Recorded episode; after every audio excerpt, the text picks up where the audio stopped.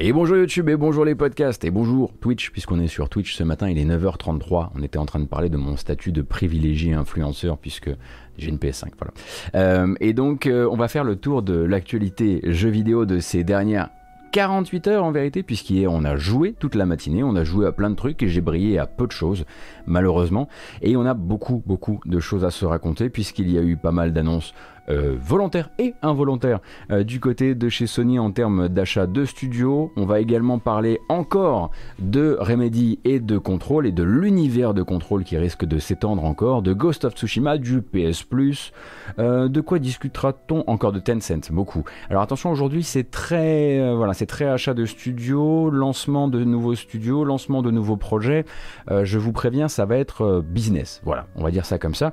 Mais j'ai quand même réussi à vous mettre de côté pas mal de petits trailers et même des très très petits trailers de micro-jeux à 2,50€ euh, que je vous montrerai tout à l'heure. Mais pour l'instant, on va commencer évidemment avec euh, les grosses news du matin. Alors la grosse news du matin, on va pas la commencer, on va dire, avec une bande-annonce d'un jeu euh, nouveau. On va la commencer en re-regardant cette, cette petite bande-annonce pour nous remettre dans l'ambiance, l'ambiance d'une communication qu'on attend depuis longtemps, depuis on va dire euh, le mois de février, si je ne dis pas de bêtises. Vous le saviez, la Bluebird Team, les développeurs de The Medium, mais aussi de Observer, de Blair Witch, de Layers of Fear, euh, a communiqué en début d'année sur le fait qu'ils étaient au travail avec un éditeur japonais réputé pour une licence d'horreur non moins réputé. Après The Medium, évidemment, on avait forcément envie que ce soit Silent Hill. Silent Hill qui est un mot qui est un petit peu sur toutes les bouches en ce moment. Et maintenant, on a au moins une confirmation. Pas Silent Hill, pas encore. Oulala, pas trop vite. Mais l'éditeur en question, c'est bel et bien Konami. Donc, un petit peu de remise en contexte avec cette bande-annonce de The Medium. Et donc, euh, c'est euh, la Bluebird Team et Konami qui euh, en profitent pour en discuter ensemble et en discuter bah, avec nous cette fois-ci. Oui, ils sont, ils ont signé ensemble sur un nouveau partenariat, un partenariat stratégique comme ils l'appellent, avec donc un communiqué de Konami qui nous dit, je cite, de gros changements attendent l'industrie du divertissement numérique. Konami a décidé de lier un partenariat avec Bluebird Team pour imaginer du contenu de grande qualité en combinant les forces respectives des deux entités. Là, commence à comprendre un petit peu de quoi il s'agit. Les informations précises concernant ce partenariat seront communiquées lorsque tous les détails auront été fixés. Euh, bon, du coup, on ne nous donne pas encore exactement ce qu'on veut savoir. À savoir, dites-le, dites-le que c'est Silent Hill. Ça ne peut pas être autre chose que Silent Hill, hein, parce qu'il n'y a pas, je crois, d'autres licences d'horreur très connues euh, chez, euh, chez Konami. cependant, voilà, ça met un petit peu le truc sur la table. Et donc, le boss de Bluebird, qui s'appelle Piotr Babieno, se réjouit évidemment hein, du, du, partenariat.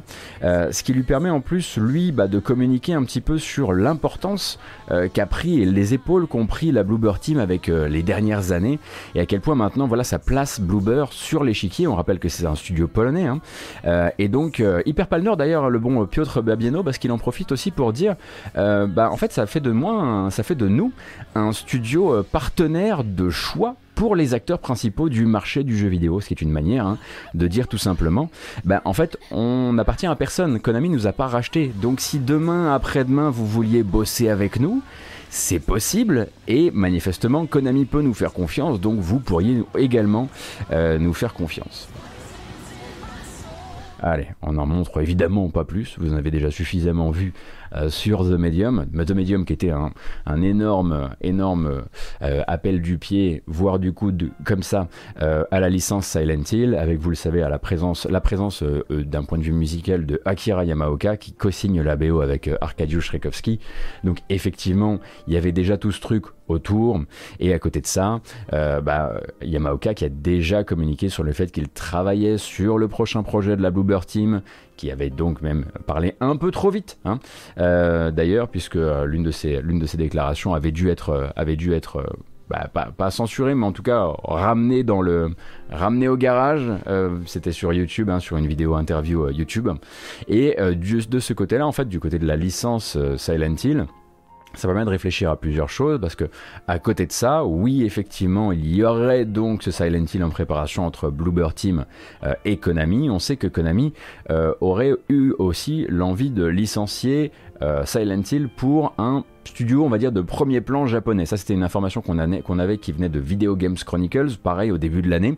Et bah forcément, avec l'annonce, l'officialisation du partenariat Bluebird Konami, bah, Video Game Chronicles est revenu sur cette information en disant on vous rappelle que ça c'est toujours existant pour nous, qu'on continue à discuter avec des gens qui nous confirment qu'un autre Silent Hill est également en préparation euh, avec un développeur japonais dont on ne connaît euh, pas le dont on ne connaît pas l'identité pour le moment. Il y avait même eu une autre rumeur qui parlait du fait qu'il aurait déjà été transféré à un autre studio depuis ou qu'il aurait été rebooté. En tout cas, il y avait eu quelques difficultés.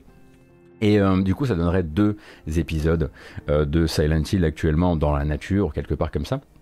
L'un des premiers studios qui avait été démarché, enfin qui était allé démarcher Konami avant que Bluebird ne rentre dans l'opération, hein, c'était Supermassive, les développeurs de Until Dawn.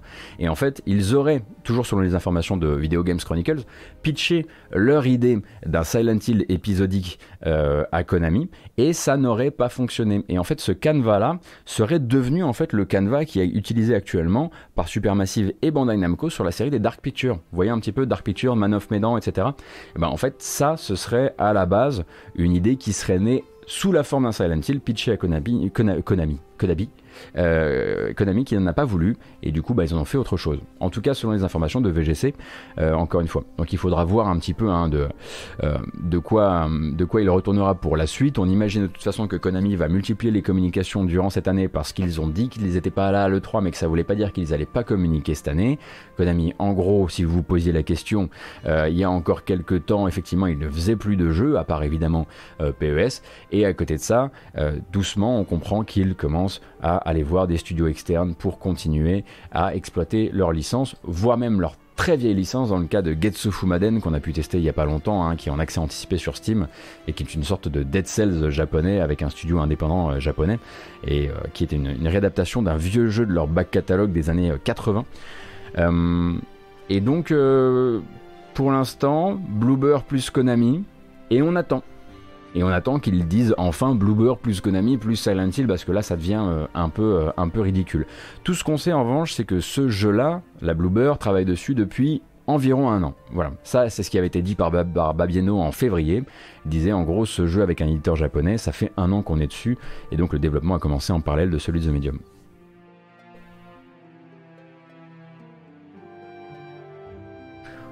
On est vraiment sûr qu'il n'y a pas une autre licence d'horreur méconnue ou limite cachée chez Konami Ce serait bizarre hein, quand même Shinto parce que vraiment Babieno a dit une licence d'horreur non moins connue que l'éditeur. Donc là, euh, tu rentres effectivement dans les grands noms du jeu d'horreur, euh, du jeu d'horreur mainstream euh, que sont d'un côté, d'un côté Silent Hill, de l'autre, de l'autre Resident Evil pour Capcom. La communication, en tout cas, si on découvrait que c'est un truc qui ressort du, du placard et qui n'a rien à voir, et qui est pareil un truc de back catalogue des années 80, c'est Babieno qui aurait vraiment foiré sa communication et qui aurait merdé, euh, merdé en février dernier.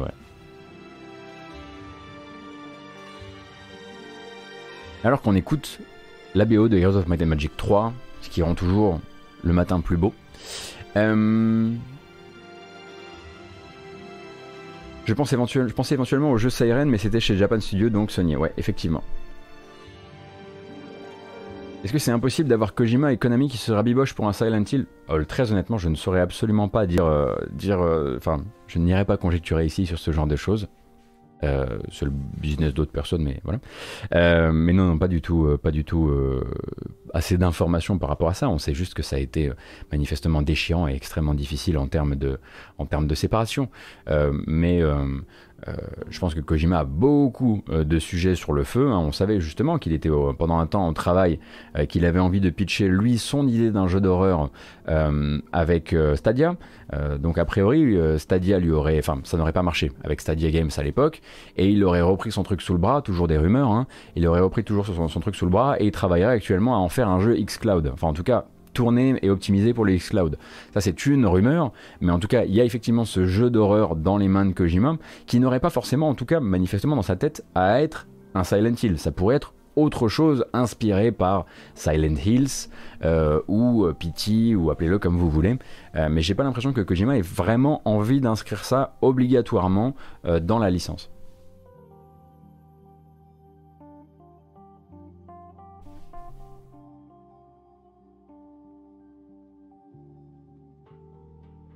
Après, je dis pas que c'est pas possible, hein, mais, euh, mais en tout cas, je, suis, je pense que. Euh, je pense que Kojima, euh, s'il a envie de faire son truc.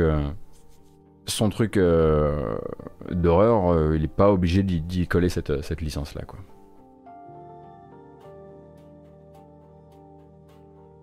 Et donc la prochaine, bah la prochaine évidemment ça a fait du bruit et ça fait plus de bruit que prévu. D'ailleurs on va en parler en deux temps. D'abord la partie officielle de la chose et puis ensuite la partie officieuse.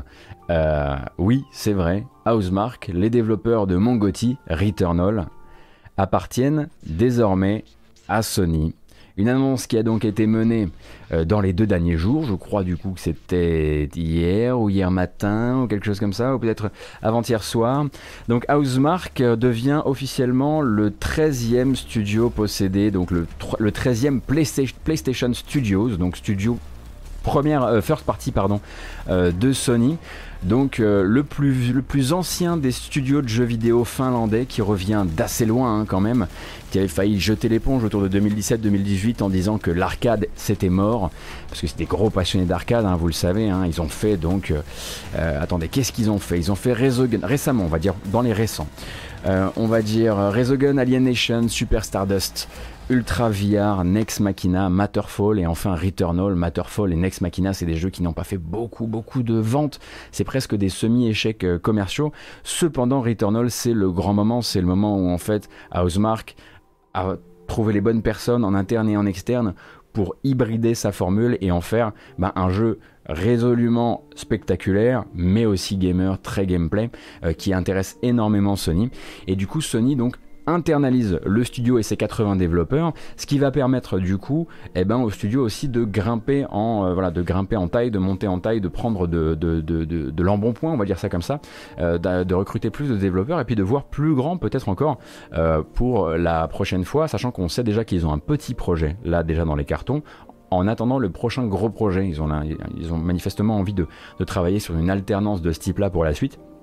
Et donc, euh, dans une interview donnée euh, en duo euh, par Herman Hulst et Larry Kutinen, qui lui est le cofondateur de, euh, de euh, Housemark, pardon, il donne une interview à Famitsu et il parle un petit peu de comment ça s'est réglé tout ça. Est-ce que ça s'est réglé avant le avant euh, Returnal, avant le Covid ou ce genre de choses? Et donc a priori le projet de rachat de PlayStation, de, de PlayStation par Housemark, de Housemark par PlayStation daterait du début de l'année 2020. Mais ensuite le développement au temps du Covid, le dernier sprint pour Returnal a fait qu'a priori les discussions ont dû attendre. Et peut-être aussi que c'était une manière aussi de, voilà, euh, de, pour Sony de revérifier une dernière fois que Returnal était le hit euh, qu'il allait devenir. En tout cas, en tout cas, euh, on va dire un hit d'estime. je ne sais pas au niveau des ventes ce que ça, ce que ça a donné.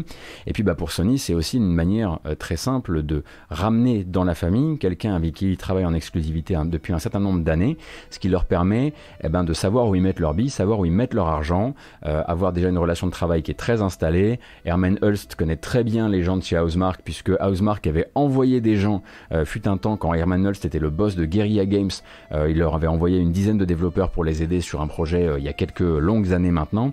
Enfin voilà, il y a une entente euh, qui, est, euh, qui est assez naturelle et c'est un peu le processus que Sony aime utiliser dans, le, dans ses rachats de studios, c'est-à-dire voilà, on va d'abord tester, on va dire, la vie à deux, on va voir comment ça fonctionne et puis pour le mariage, on verra si la vie à deux fonctionne bien. C'est pour ça qu'ils signent ces fameux partenariats. Hein. Vous voyez que vous avez beaucoup de partenariats en publishing. Vous savez, vous savez que Sony travaille bah, voilà, en publishing avec le nouveau studio de Jed Raymond qui s'appelle Haven.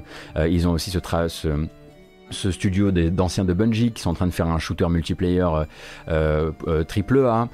et tout ça, en fait, c'est des, voilà, c'est des collaborations de travail qui peuvent mener à un rachat. C'est ce qui aurait pu fut un temps être le cas pour Quantic Dream, on l'imagine, mais finalement, Quantic Dream, ça, a plutôt été un, contrat sur trois jeux et puis c'est pas allé au-delà. et donc, bah, voilà, c'est, il, remporte le jackpot avec ce, avec ce Returnal qui est un des meilleurs jeux auxquels j'ai joué de, mémoire récente, hein, de très très loin. Hein. Je suis complètement euh, camé à ce jeu actuellement, donc, euh, euh, donc je ne peux qu'être très heureux pour ce rachat, c'est sûr. Merci beaucoup, Chebmou. Merci pour les 5 mois.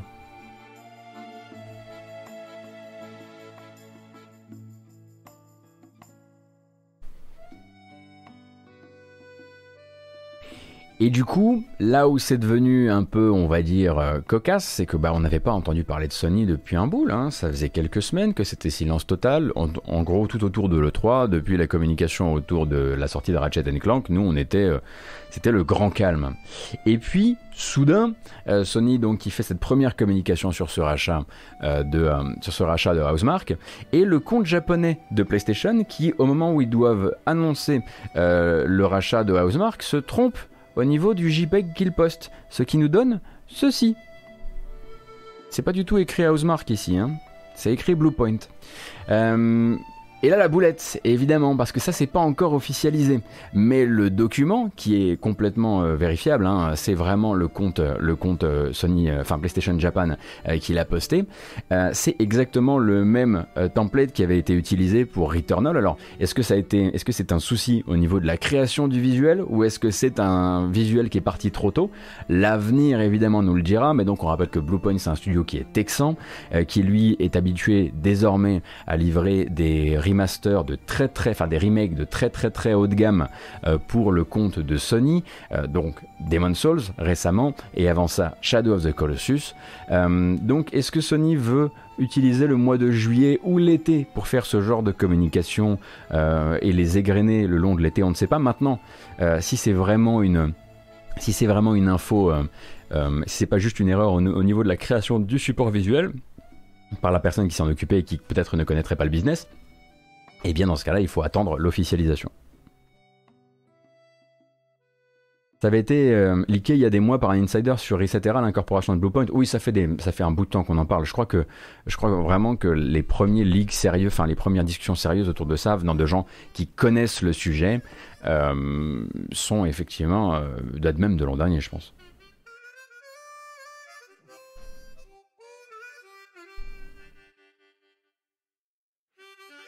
Sur le visuel pour Housemark, le chevalier de Demon Souls n'est pas dessus, donc je pense que c'est une erreur de timing. Oui, effectivement, il manque la tranche avec le chevalier, donc on va voir. Soit, soit de timing, soit tout simplement de, une erreur de, de, production de, visuel, quoi.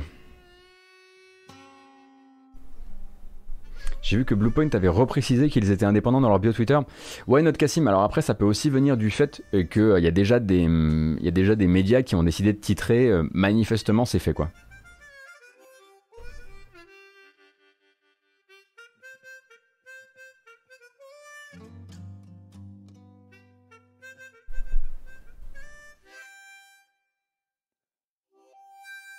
Après, euh, très honnêtement, euh, vu l'état de certains hits, notamment certains hits PS3, euh, voire PS2 en l'occurrence, euh, je comprends pourquoi Sony voudrait, enfin, mettons que Bluepoint devienne officiellement le 14e du studio interne de, euh, de, Sony, je comprends pourquoi ils voudraient euh, tout à fait l'avoir dans leur équipe. Hein.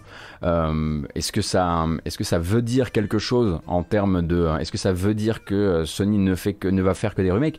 Non, je ne pense pas. Est-ce que quand on voit Naughty Dog effectivement se lancer dans des The Last of Us 1 remake, puisque c'est la rumeur, avec le moteur de The Last of Us 2, là ça me fait plus chier, effectivement. Mais qu'ils aient un studio qui soit fait pour ça, qui soit là pour faire des trucs un peu de haute volée de ce genre-là, suis pas particulièrement euh, gêné par ça. Et encore une fois, c'est pas du bashing contre Microsoft ni quoi que ce soit, mais on voit vraiment s'exprimer deux manières différentes d'envisager euh, cette, euh, d'envisager ce, travail avec des, studios, des studios first party. voilà, Microsoft est arrivé et a donc récupéré un max de gens pour un max de studios sans savoir exactement comment ils travaillaient. Donc là, effectivement, il y a toute une période en fait d'arriver vers la, comment dire d'arriver vers l'aspect opérationnel de la communication, euh, du développement, etc.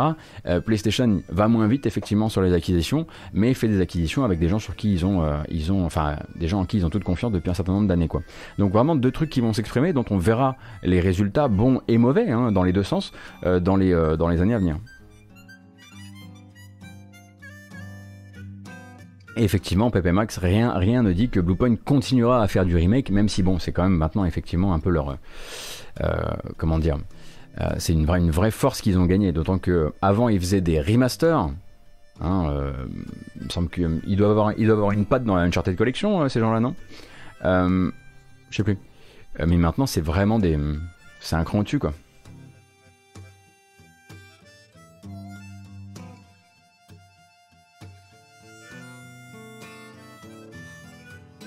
Oui, notre Cassim, mais je parlais plus de la deuxième, du deuxième round d'achat de Microsoft. Hein.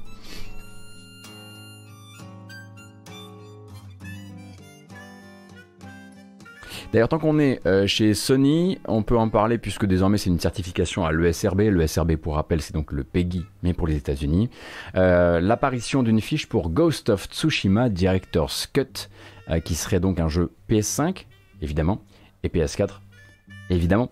donc c'est un peu la saison des Director's Cut qui s'ouvre un petit peu tôt, hein, puisque le jeu effectivement va, euh, va fêter son premier anniversaire là euh, en juillet. Alors le but, ça va être évidemment euh, de, alors EPC, mais pour l'instant, ce n'est absolument pas à certifier à l'ESRB. N'oubliez pas votre serviette. Alors on peut, on peut toujours l'espérer pour plus tard. Hein, ça peut faire partie effectivement des projets pour la suite pour Sony, hein, sans nul doute, ça le sera.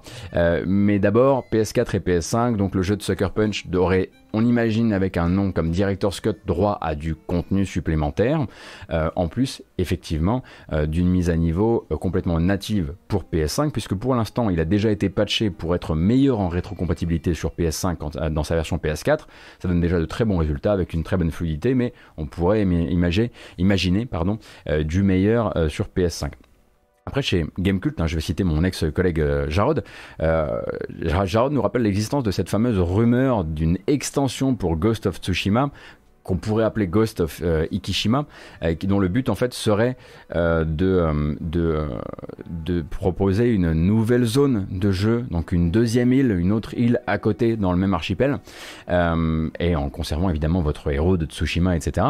Donc ça c'est une rumeur bon, voilà, qui court un petit peu partout, euh, qui n'a jamais vraiment euh, pris euh, quelque chose de, quelque chose de, une vraie, vraie, vraie solidité. Mais avec l'arrivée d'une director's cut, on peut se poser très normalement la question de quelle nature de contenu on va avoir là-dedans. Après, on peut aussi imaginer qu'à partir du moment où, où c'est certifié à l'ESRB, ça va un peu plus vite hein, en, termes de, communication. Donc peut-être que Sony profitera justement, bah, qui sait, dans les temps à venir, de nous parler peut-être du rachat de Bluepoint, enfin, euh, peut-être aussi euh, de euh, nous parler un peu de la date de sortie de Ghost of Tsushima Director's Cut. Les fameuses Director's Cut qui veulent quelque part dire cross-gen compliqué, année Covid, argent, pénurie, mais ça c'est un petit peu long à mettre sur la boîte. Du coup, Director's Cut c'est mieux.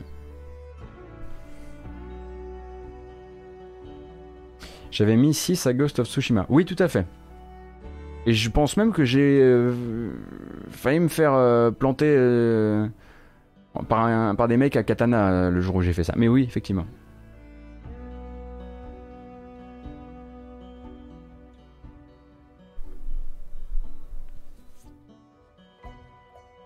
Après, si ça se trouve, le contenu, il est de, il est massif, quoi.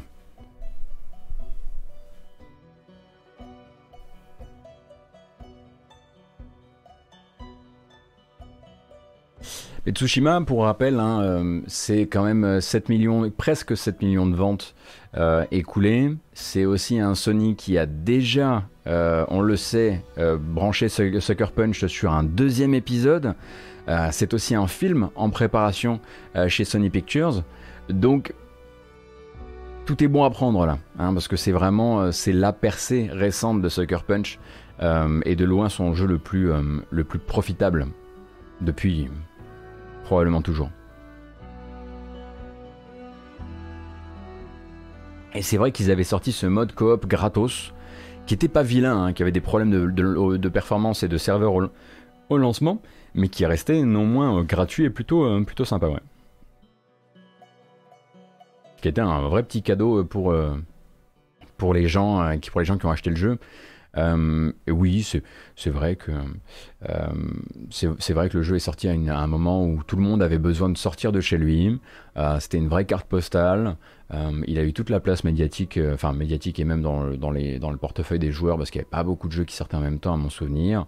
Je maintiens que je maintiens que je n'estime pas du tout que j'ai été sévère avec le jeu. J'estime juste que que c'est un jeu qui est, qui est beaucoup trop répétitif pour son. Pour son et ça joue contre lui, malheureusement. Hein. C'est un jeu qui a plein de trucs hyper chouettes. Sa musique, enfin, c'est une des BO les plus hallucinantes de l'année. Euh, il y, a, y a plein de très chouettes trucs, des, des, essais en termes de voilà l'utilisation du vent pour se diriger. Euh, que j'ai trouvé malheureusement beaucoup plus gadget que certaines personnes euh, ont pu les trouver vraiment cool, mais surtout la répétitivité monstrueuse du truc euh, qui moi a fini par me lourder quoi. Mais je comprends tout à fait pourquoi il y a des gens qui ont y passé 90 heures etc. Mais si on doit enfin si on doit étudier mon biais qui est que je n'aime pas la répétitivité, on peut aussi étudier le biais de globalement tous les joueurs à l'été 2020 qui est qu'on avait besoin de sortir de chez nous et que du coup ça ne peut que enrichir la relation qu'on peut lier à un jeu comme celui-ci. Euh, donc je vous en veux pas, m'en voulez pas, ça va bien se passer. J'espère. Bon, bref, euh, on en avait déjà parlé ici, euh, sur une base de leak évidemment, mais de leak de plus en plus solide. Euh, eh bien, les jeux du PS Plus pour le mois de juillet sont tombés dès le 6 juillet. Ça tombe bien, c'est un peu sa, sa date d'arrivée. eh bien, le jeu PS5 du PS Plus, ce sera alors c'est là qu'on voit hein, effectivement que ça commence à être un peu la limite euh, euh, des, nouveaux jeux PS5 à mettre à disposition dans le service puisque c'est la mise à jour euh, next-gen de A Plague Tale. Plague Tale donc qui va se mettre à jour sur PS5 et sur Xbox Series ce même 6 juillet et qui arrivera donc en, premier, jour 1, en premier jour dans le PS Plus. Donc ça donne ça, hein, pour rappel, puisque la bande-annonce est sortie il n'y a pas longtemps.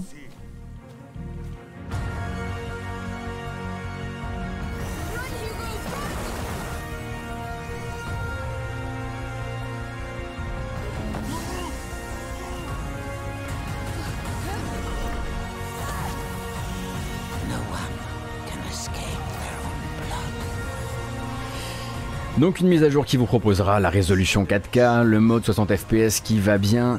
Le même jour sortira une version Switch qui, on rappelle, elle ne sera pas en 4K ou en 60 fps, alors peut-être en 60 fps, mais euh, plutôt euh, tourné vers euh, du coup le cloud gaming. Hein. c'est via cloud gaming que vous pourrez y jouer. C'est une, de ces versions Switch qui fonctionne un petit peu comme le comme Hitman ou comme Control sur Switch. Tout ça, ça sort le 6 juillet et donc dans le PS Plus. Dans le PS Plus, en revanche, pour PS4, vous aurez l'opportunité de télécharger Call of Duty Black Ops 4 ainsi que WWE 2K Battlegrounds, mais aussi Jean Cujo. Et oui, euh, puisqu'en fait, euh, à la manière, on va dire, d'un Destruction All Stars, Virtua Fighter 5 Ultimate Showdown, euh, en fait, se paye deux heures, deux heures, deux mois pardon, de gratuité sur, enfin de gratuité, de mise à disposition gratuite pour les abonnés PS Plus. Donc si vous ne l'avez pas encore téléchargé, vous pourrez tout le mois de juillet aussi récupérer Virtua Fighter 5. N'hésitez pas, hein, on est quatre et je me fais kicker en boucle par les mêmes mecs, donc j'aurais besoin de gens un peu nouveaux euh, donc, euh, essayez d'y penser, quoi.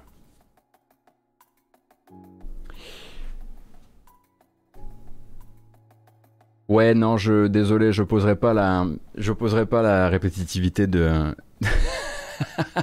ah, vous êtes trop fort. Vous avez, vous avez, vraiment essayé de comparer la répétitivité de, de Plague Tale avec celle de Tsushima? Non, je, je mords pas. Je mords pas, ça marche pas. Désolé, je peux pas. Je peux. non, non, non. Alors, donc, on continue, hein, on continue, on, on, continue. Euh, Remedy, Remedy, donc, Remedy n'arrête pas de parler de ses projets, c'est tout le temps. Euh, donc, on sait qu'il y a beaucoup, beaucoup de projets actuellement euh, chez Remedy et peut-être chez 505, mais aussi peut-être chez Epic, puisque il y a du, il y a quelques leaks qui nous parlaient du fait que les développeurs de Control, mais aussi de Alan Wake, étaient probablement en travail avec Epic. Donc, on sait qu'il y a deux projets entièrement financés par Epic dans leur escarcelle, et la rumeur voudrait que ce soit un petit qui serait Alan Wake Remaster, et un grand qui serait Alan Wake 2. Bon ça, on le met de côté, c'est pas le sujet du jour. Le sujet du jour, c'est 505 Games. 505 Games, qu'est-ce qu'ils ont? Ils ont Control. Et ça tombe bien parce que Control, ça a marché. Control, ça a marché beaucoup plus que ce, que 505 aurait voulu. 2 millions de ventes, J'aurais pensé plus, mais 2 millions de ventes quand même, 70 millions de dollars de chiffre d'affaires, pour un label comme 505, c'est beaucoup. Et forcément, 505 a envie de continuer avec Remedy. Et du coup, ils ont envie d'épaissir ce fameux monde de contrôle qui, par son essence, euh, et par ce côté surnaturel, euh, eh bien... Euh, eh bien, est un jeu qui peut avoir plein d'approches à son univers. et de fait, eh bien, ils repartent sur un nouveau projet. Mais ils repartent pas forcément sur le projet qu'on pourrait attendre. Évidemment, tout le monde a envie d'un contrôle 2. En tout cas, enfin, à part les, les trois du chat. Si à chaque fois que je mentionne un jeu et vous, vous êtes là pour juste dire machin est pas si fou, machin surestimé, allez-y, mais je pourrais pas à chaque fois vous lire, sinon ça va faire une drôle de matinale. Euh, et du coup, on sait qu'ils partent sur un spin-off avant de se, tourner, vers Control 2. Un spin-off qui s'appellerait donc le projet Condor, et ce projet Condor, qui est en développement actuellement euh, chez Remedy, serait alors on s'accroche parce que ces derniers temps on l'a beaucoup entendu, donc ça commence à nous peser un petit peu, serait un jeu d'action en coopération à 4 joueurs. Voilà. Euh, donc Remedy, qui fait des jeux plutôt avec un ADN de jeu solo, euh, mais aimerait quand même rappeler que ce, sont aussi euh, deux gros joueurs de jeux multijoueurs, eh bien se lancent donc dans ce projet Condor, euh, dont, dont on sait que, en gros, ce qu'ils nous disent, c'est faut imaginer que Jesse, qui entre dans la Oldest House dans Control, c'est l'un des points de contact entre le vrai monde du jeu et le monde euh, surnaturel du jeu, mais qu'il en existe d'autres. Et que c'est peut-être ces autres points de, contact euh, qu'on pourrait explorer euh, dans ce projet Condor. projet Condor qui, du coup, eh bien pour l'instant a communiqué avec une seule, alors attendez, parce que là je l'ai, voilà, avec une seule image, un seul JPEG, qui pour le directeur créatif du jeu doit un petit peu servir on va dire, de, euh, note d'intention. Et j'avoue que la note d'intention est plutôt rigolote, euh, je dois dire. Hein. Donc on, observe un petit peu voilà, cette vie de bureau avec ces quatre opératifs qui ont l'air d'avoir passé une sale journée et un corps dans un sac. je trouve effectivement que la composition de l'image permet en tout cas d'amener un truc que Remedy a envie euh, de euh, a envie de vous poser comme question parce que ils ont prévu en fait, ils l'ont directement dit, ils le verbalisent. En gros, euh, ils savent qu'il va y avoir de la méfiance, ils savent qu'il va y avoir une levée de bouclier autour du jeu, parce que bah, ces derniers temps, tout le monde a annoncé son jeu coop à 4 multijoueurs. De fait, ils savent que ça va être compliqué de faire partie de tous ces studios euh, qui font ça. Cependant, ils aimeraient poser une question et je la trouve assez intéressante, c'est pour ça que je vais vous la retransmettre hein, dans son jus, euh, plutôt que de se demander pourquoi Remedy sur un jeu multijoueur, ils aimeraient poser la question à quoi ressemblerait un jeu Remedy multijoueur. Et c'est vrai que ça c'est intéressant, parce que plutôt que de se dire que c'est une obligation business, que c'est quelque chose qu'ils n'ont pas envie de faire, que c'est quelque chose qu'ils se contraignent à faire euh, parce que l'industrie est ainsi faite ou ce genre de choses, est-ce qu'on pourrait pas se demander deux secondes, est-ce que Remedy est capable de rendre intéressant un jeu coop à 4, tout comme, effectivement, bah, tout comme euh, près, euh, comme Arkane Austin pourrait effectivement être l'un de ces studios qui rendrait intéressant cette formule hyper, hyper codifiée. Donc voilà, le, projet s'appelle le projet Condor pour l'instant, et je eux nous proposent en tout cas de rester curieux parce qu'ils sont persuadés de pouvoir livrer quelque chose de nouveau euh, euh, dans cette euh, industrie-là. Et puis ensuite, ils le disent, hein, ça fait partie d'un contrat global avec 505. Ensuite, ils amèneront les joueurs vrais, vrais, pardon, vers, bah, pas du tout hein, les mots là, vers du coup un vrai contrôle 2 qui aura un budget moins serré, ils disent à peu près ça comme ça, et qui devrait euh, à terme euh, eh bien, arriver, mais beaucoup plus tard, hein, on l'imagine, parce que s'ils sont vraiment au travail sur donc, le projet Condor, sur leur autre jeu multijoueur, un petit budget qui s'appelle de code Vanguard, euh, s'ils travaillent toujours ou éventuellement sur un remake, un remaster du premier Alan Wake et un Alan Wake 2 pour le compte de Epic, Certes, ils ont pu grossir, mais ça fait beaucoup, beaucoup de projets en même temps. Du coup, je pense que Control 2, faut vraiment le voir comme un truc plutôt de 2025, si vous voulez, voire 2026, quoi. Hein. Faut vraiment le, pousser le plus loin possible dans votre esprit. Ce qu'ils disent simplement, c'est on a discuté avec 505 et on a un peu tracé les limites, on a tracé le périmètre de ce projet pour la suite. Et on comprend bah, forcément que du coup, bah, l'univers de Control va. Euh, euh, que tout n'ira pas l'un sans l'autre, quoi. J'imagine que du coup, ils veulent que Projet Condor puisse commencer à amener des événements euh, qui, sont, euh, dans, euh, qui, sont dans, qui seront dans, dans, Control 2. Là où c'est assez intéressant, c'est de se dire qu'on va avoir d'un côté donc 505 qui est sur des jeux Control, Epic qui est probablement sur des jeux Alan Wake, qui sont en fait liés par un univers central qui lui est celui de Remedy. Parce que bon, spoiler, oui, effectivement, les univers sont connectables, en tout cas. Euh, et euh, c'est intéressant de voir que Remedy, en fait, euh, bah, va faire du mercenariat. mais va quand même garder, et je sais pas comment ça se passe, comment ça se passe d'un point de vue contractuel pour que, ces, pour que ces différents jeux soient connectés par un univers qui continuerait à appartenir lui au studio. Je me demande si c'est passé dans le contrat ça.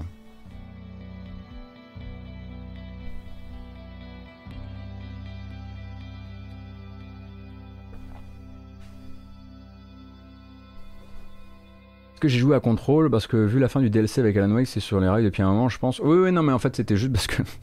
Pardon, j'aurais pas dû lire ton commentaire old fashion, je voulais juste pas spoiler en fait. Donc, oui, effectivement, il y a un DLC dédié à la connexion entre les deux univers. Voilà. Dès que merci beaucoup pour le Prime et merci Zenibuka aussi. Et Shabmu. Donc, le projet Condor, euh, on va attendre tranquillou. Et puis, euh, et puis surtout, on va attendre qu'à un, moment, euh, bah, qu'il y ait un des projets de Remedy qui arrête d'avoir un nom de code et qui soit plutôt un truc qui soit annoncé, que ce soit chez Epic hein, ou chez 505 ou chez un autre partenaire encore. Parce qu'on rappelle qu'il travaille en plus à côté de ça sur Crossfire X, euh, qui est donc pour le compte de qui fait Crossfire?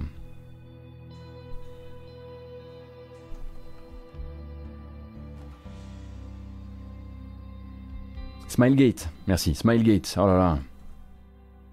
Et Xbox qui fait la version occidentale.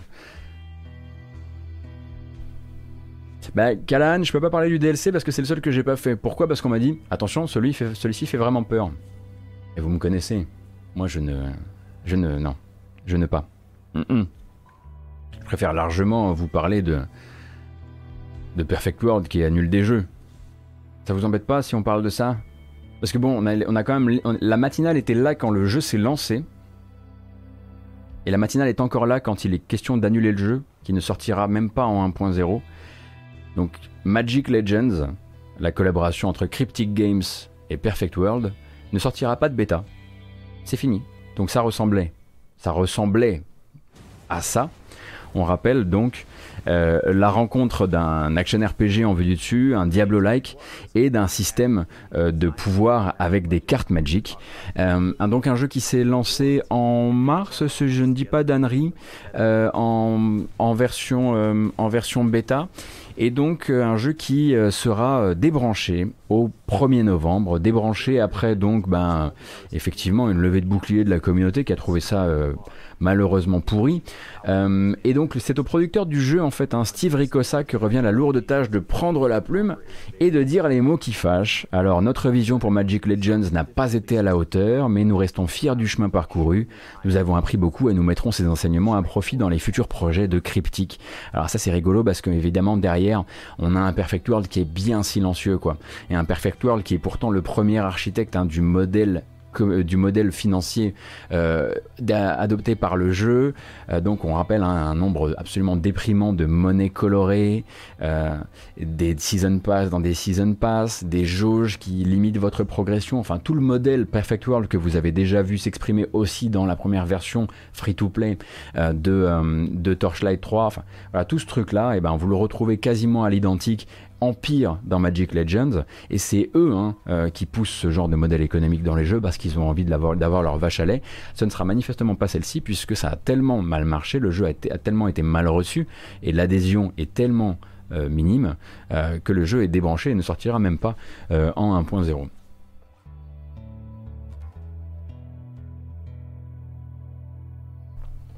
Et donc, bah, tout ce qu'ils peuvent faire, c'est le minimum en fait c'est rembourser les achats des joueurs, évidemment, hein, parce que évidemment toutes les boutiques étaient déjà mises en place dans la bêta, hein, vous en doutez bien. Donc les achats des joueurs sont remboursés. C'est évidemment fermer euh, séance tenante la boutique in-game qui permettait euh, d'acheter des trucs avec de l'argent réel, et puis bah, mettre à disposition toutes les cartes euh, avec la monnaie euh, normale du jeu, euh, histoire que les quelques, les quelques irréductibles qui avaient envie de continuer au jeu, de jouer au jeu, puissent le faire jusqu'au 1er novembre, date de débranchement des serveurs. Quoi. C'est quand même un studio qui a bossé pendant 4 ans là-dessus. Alors Cryptic Games, hein, attention, hein, ils sont pas complètement, on va dire, victimes de tout ça, puisque le jeu, en dehors de son modèle économique, avait quand même de sacrés problèmes de conception, de prise en main, de feeling. C'était un mauvais Diablo-like, quoi. Voilà. Euh, mais ça, c'est des choses qui auraient pu être améliorées si par-dessus il n'y avait pas eu le premier refus très très fort des joueurs qui est venu vraiment écraser le jeu à peine était-il sorti à cause du modèle économique qui lui a plutôt été effectivement poussé euh, par Perfect World. Donc oui, ça fait 4 ans de développement qui partent. Alors on évidemment, évidemment, on va pas dire à la poubelle parce que les développeurs disent oui, on va essayer quand même de tirer des enseignements de tout ça et euh, d'emmener cette expérience vers notre prochain projet. Il n'empêche que euh, bah, ça fout une boule, ça fout une boule au ventre sur pour un studio qui doit être un studio d'une cinquantaine de personnes, je dirais. Je sais, sais pas s'ils sont bien plus que ça, mais mais qui bah qui se fait quand c'est le 4 ans de taf quoi.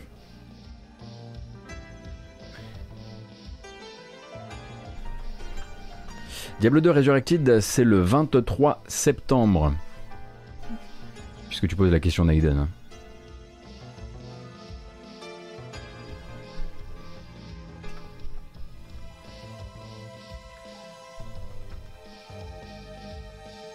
Bah après oui, Cryptic, euh, Cryptic Studio, c'est ça, ouais. Qu'est-ce qu'ils ont fait récemment? Attendez, je regarde un peu. Ah oui, c'était les développeurs de City of Heroes. Enfin, c'est toujours les développeurs de City of Heroes en l'occurrence, ouais. Et c'était il y a fort fort longtemps. Ouais, ils sont passés par Neverwinter, par Star Trek Online, par Champions Online. Oui, ça fait un bout de temps qu'ils n'ont pas eu un succès. Euh...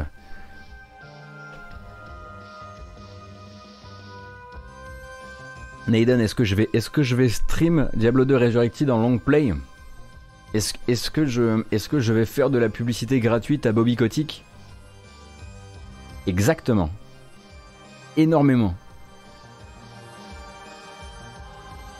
Beaucoup trop.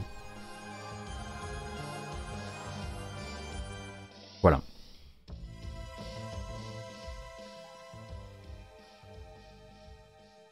On ne se refait pas.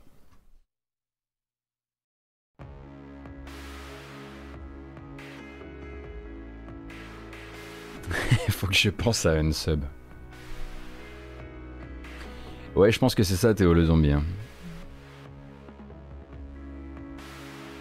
Oh, multibal Brice, quelle arrivée en fanfare. Bravo, bravo Merci beaucoup pour cette incroyable blague. On va la garder. Ça va finir en, intertitre chez Gamecult. Hein. Je préviens. Je préviens tout de suite. Je, euh, envoie-moi tes tarifs éventuellement. Allez, on va vous... Allez, allez, Messi, Messi, on va parler de Tencent. Vous aimez quand on parle de Tencent le matin. Ça vous branche, je le sais très bien. Euh, bah justement, en parlant de, Diablo, on n'est pas très très loin de ça avec les dernières annonces euh, de Tencent. Donc, il y a donc une division de Tencent qui s'appelle Lightspeed and Quantum Studios, euh, qui va donc, qui est donc, on va dire, un studio à piloter des studios, euh, qui donc annonçait hier, je crois, la, la constitution en Californie, à Playa Vista, je savais même pas qu'il y avait un endroit qui s'appelait Playa Vista, mais bon, on apprend tous les jours, euh, d'un studio qui s'appelle donc Uncapped Games. Et Uncapped Games va donc bosser sur du jeu de stratégie temps réel et ils vont le faire avec euh, deux concepteurs principaux, euh, l'un directeur créatif et l'autre directeur de la production, qui sont David Kim et Jason Hughes, qui sont deux anciens de chez Blizzard. Hein. Donc Jason Hughes qui a donc été producteur senior sur Hearthstone, sur Diablo 4 et Diablo 3, et qui s'est supervisé avant ça le développement de Oken. Est-ce que alors c'était pas chez Blizzard Oken, mais je sais pas si vous vous souvenez Oken, donc jeu de gros robots, euh, jeu de mecha free to play. Euh, et donc David Kim, lui, était game designer sur les trois volets de StarCraft 2, tout simplement. Euh, et donc le studio a été monté, je le disais, en Californie. Euh, et leur but, ça va être bah, d'essayer de pousser demain, après-demain, l'un des nouveaux ténors du jeu stratégie temps réel.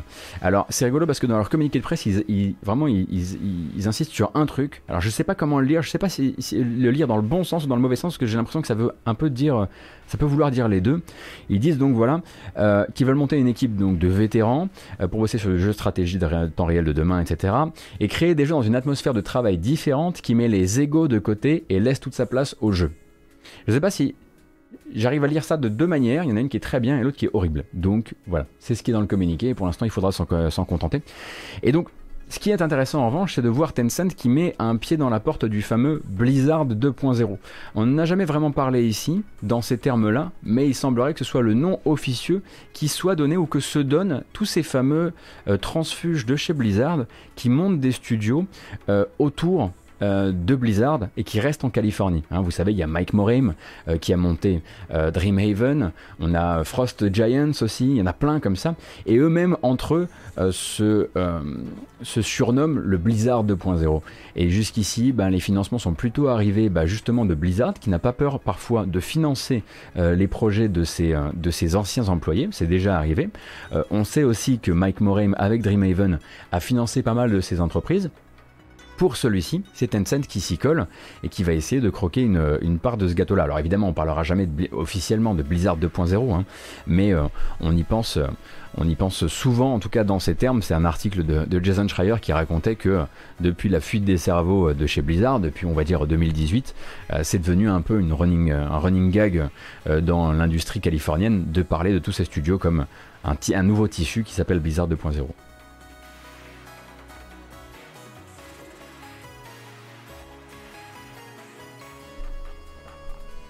Est-ce que le STR de demain est un MOBA Battle Royale avec des cartes Laissons un ancien game designer de laissons un ancien game designer de, Starcraft 2 euh, euh, le bénéfice du doute, peut-être.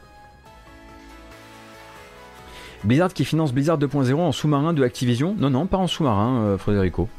Euh, tu, pourras retrouver ça sur l'article de Bloomberg qui en parle. Là, j'ai pas tous les détails là tout de suite maintenant qu'on parle parce que j'avais pas pensé qu'on parlerait de tout ça. Ça m'est venu un peu en cours de route. Mais euh, Blizzard a déjà effectivement euh, injecté du blé dans certaines de ses entreprises.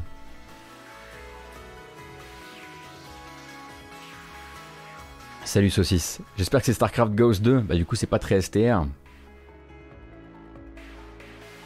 Mais pourquoi pas?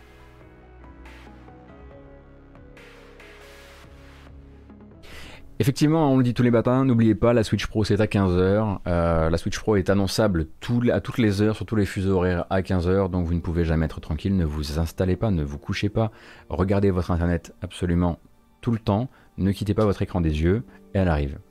Entre maintenant et 2023, j'imagine.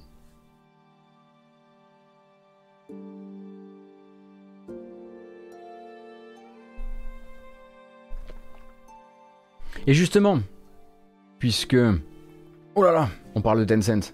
Parlons d'un des studios qui a été entièrement croqué par Tencent il y a quelques temps maintenant, et qui du coup va vachement mieux. C'est fou, hein Du coup, là, quand les finances vont mieux, soudain, on respire. On respire du côté de chez Funcom. Parce que Funcom, 2017, euh, 2016-2017, euh, ça allait pas fort fort hein, quand même. Euh, et donc Funcom, vous le savez peut-être, appartient désormais intégralement à Tencent. Et Funcom, eh bien, rachète un studio, rachète un studio qui s'appelle The Outsiders. The Outsiders, il fut un temps, on parlait d'eux comme les développeurs de Darkborn. Je ne sais pas si vous vous souvenez de Darkborn. Darkborn, c'était un jeu d'action à la première personne dans un univers médiéval fantastique horrifique où vous incarniez un bébé monstre qui était chassé par des vikings. Et ensuite, il fallait vous grandissiez au fur et à mesure du jeu. Je sais pas si vous vous souvenez de ce jeu-là, qui avait été malheureusement annulé euh, après que Private Division, qui était l'éditeur, se retire du projet parce que ça n'avançait pas suffisamment vite. Euh, donc vous commenciez, vous étiez une espèce de petite bestiole comme ça avec des petites griffes, et puis vous, deveniez une sorte de dragon, quoi. Et donc depuis l'annulation euh, de Darkborn, euh, qui avait d'ailleurs quelques premières vidéos et qui était assez sexy, euh, eh bien, The Outsiders, eux, travaillent sur Metal Hellsinger. Je ne sais pas si vous vous souvenez de Metal Hellsinger, c'est un jeu qui est venu nous bassiner, mais en long, en large et en travers durant l'E3 dernier. C'était un peu le Make Warrior 5 de l'E3 dernier. donc ce jeu qui ressemble énormément à Bullets per minute et qui est donc un shooter rythmique. Allez, on est parti. On se réveille.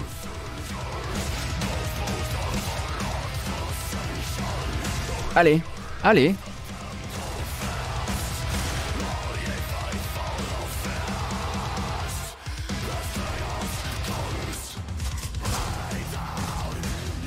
C'est une bamboche très improvisée.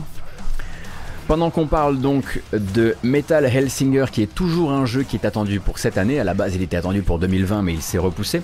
Donc on rappelle un Funcom, euh, The Outsiders, c'est un studio qui a été monté par David Goldfarb, qui est un ancien de Payday et de Battlefield. Euh, et donc après Darkborn, ils sont au travail sur celui-ci et ils vont continuer à travailler sur celui-ci maintenant que Funcom a racheté le studio. Euh, pour l'instant, ça ne bouge pas. On verra ce qu'ils feront évidemment pour la suite. On espère évidemment que Funcom ne les obligera pas à faire ce qu'ils font d'habitude, à savoir à faire des jeux massivement multijoueurs ou en tout cas de survie coopérative en ligne. Euh, pour l'instant, ils sont toujours sur ce, ce bullets per minute like. Euh, qu'on attend pour cette année. Et on va se calmer quand il était. On voit bien que cette personne a des problèmes avec ses parents. Voilà. On voit bien que cette, personne est tendue. Voilà. Ça va mieux? Trop bien d'arriver sur du, sur du Stardew Valley après ça. Voilà.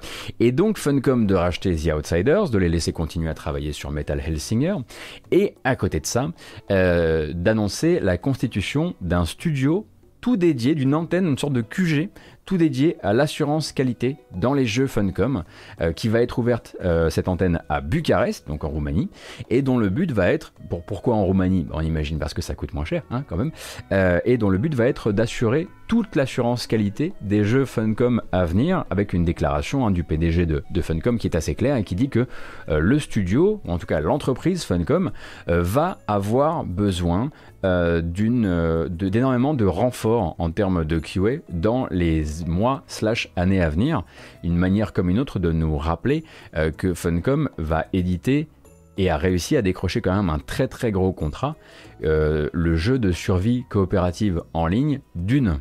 Hein, vous savez que c'est eux qui faisaient euh, Conan Exiles, et donc le canevas de Conan Exiles, décidément je parle beaucoup de canevas aujourd'hui, va servir à faire un jeu d'une euh, bientôt, euh, probablement il me semble en 2022 si je dis pas de bêtises, plus ou moins j'imagine également calé sur la, date de sortie du film. Et voilà, du coup forcément oui c'est probablement la, licence la plus porteuse et l'un des contrats les plus chers de l'histoire de, Funcom, et de base bah, il va leur falloir beaucoup de monde en contrôle qualité. Et c'est là qu'intervient donc cette nouvelle antenne à Bucarest.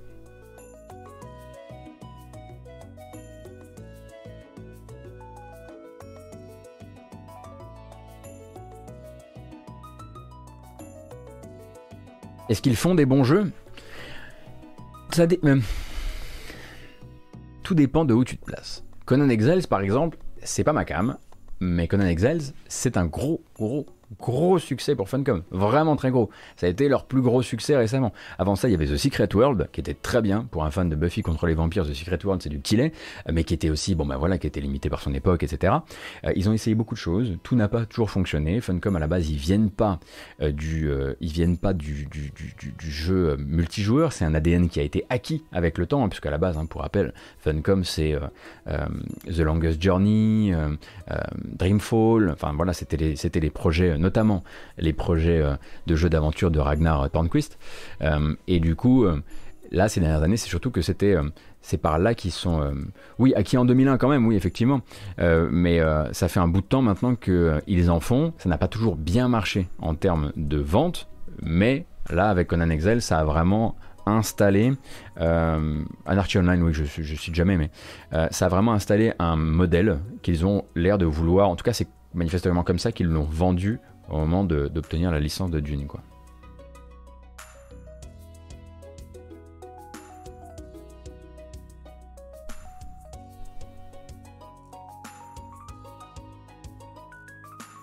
Petite musique sympathique là après être passé sur euh, Metal Hellsinger. Hellsinger. Et puisqu'on est, je vous avais dit hein, ce matin, beaucoup d'ouvertures, de, de, nouveaux studios, etc. Euh, cette fois-ci, c'est Casey Hudson c'est Casey Hudson qui, après être rentré deux fois chez BioWare et être parti deux fois de chez BioWare, euh, eh bien, monte son propre studio. Donc, on rappelle un Casey Hudson, réalisateur des trois premiers Mass Effect, pour certains les seuls Mass Effect existants, euh, qui était revenu en fait hein, chez, euh, chez BioWare euh, entre deux périodes de fuite des cerveaux justement chez BioWare pour essayer de sauver un peu les choses, notamment autour du projet, du projet Anthem évidemment.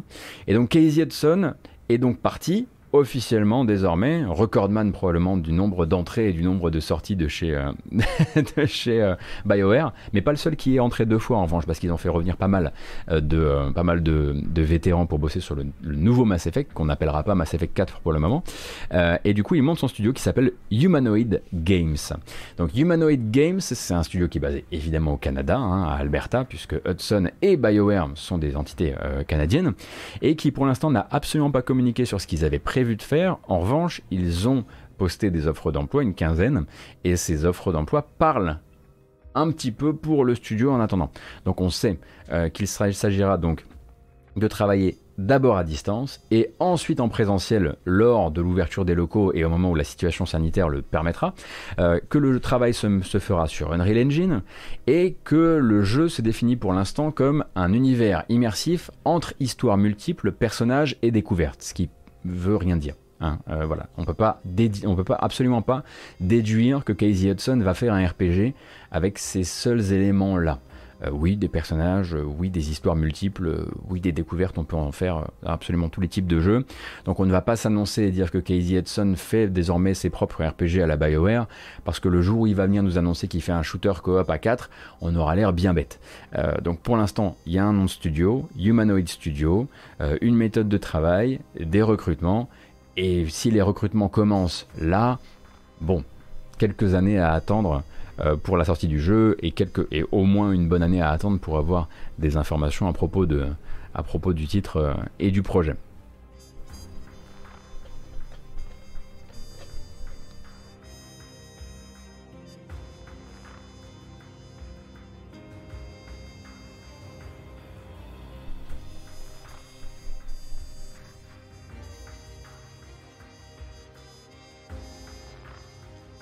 Euh, c'est vrai, c'est vrai, euh, Chine 182, ou alors il révolutionne le casse-brique avec des histoires des personnages euh, et, de la, découverte, mais on peut partir du principe effectivement que ça ne serait pas du casse-brique.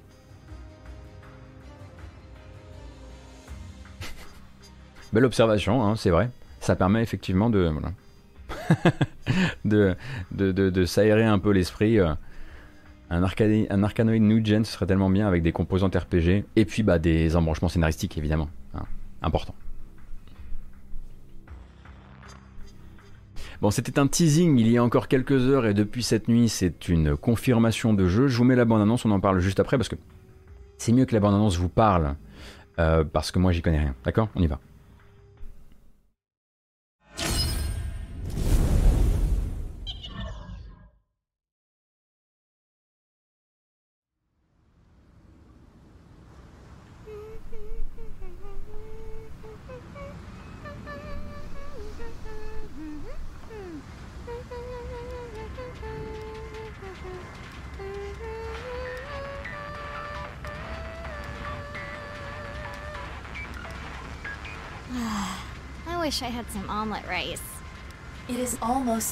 Je vous ai mis les, les voix anglaises, hein, m'en voulez pas.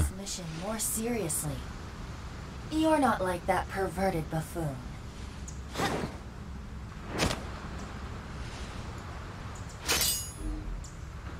Yeah, yeah. I hear ya. Partner.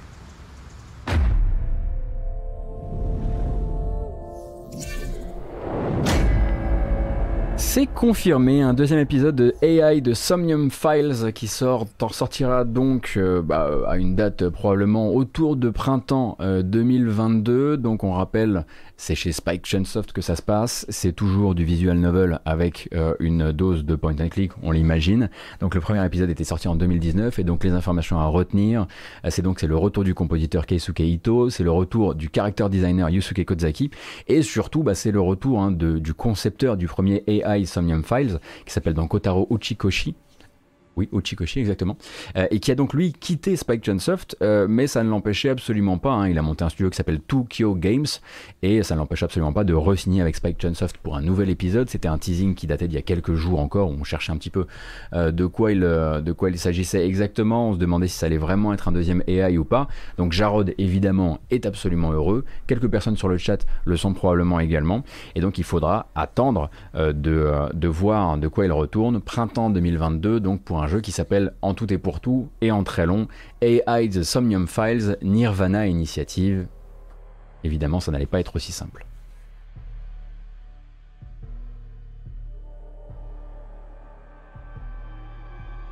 Oui, je l'ai pas, l'ai complètement pas rappelé alors que j'aurais dû. Ça peut effectivement peser dans la tête des gens, mais euh, Ichukoshi, c'est effectivement le créateur de Zero Escape.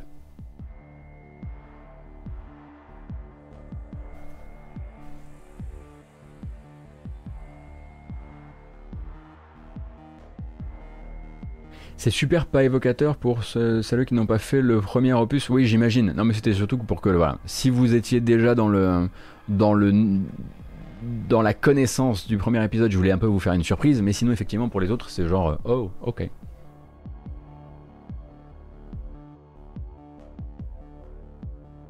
Est-ce qu'il existe, un, tenez, tant qu'on y est, euh, je pose une question un petit peu, un petit peu horrible, mais est-ce qu'il existe une, euh, une, traduction française, même non officielle, pour AI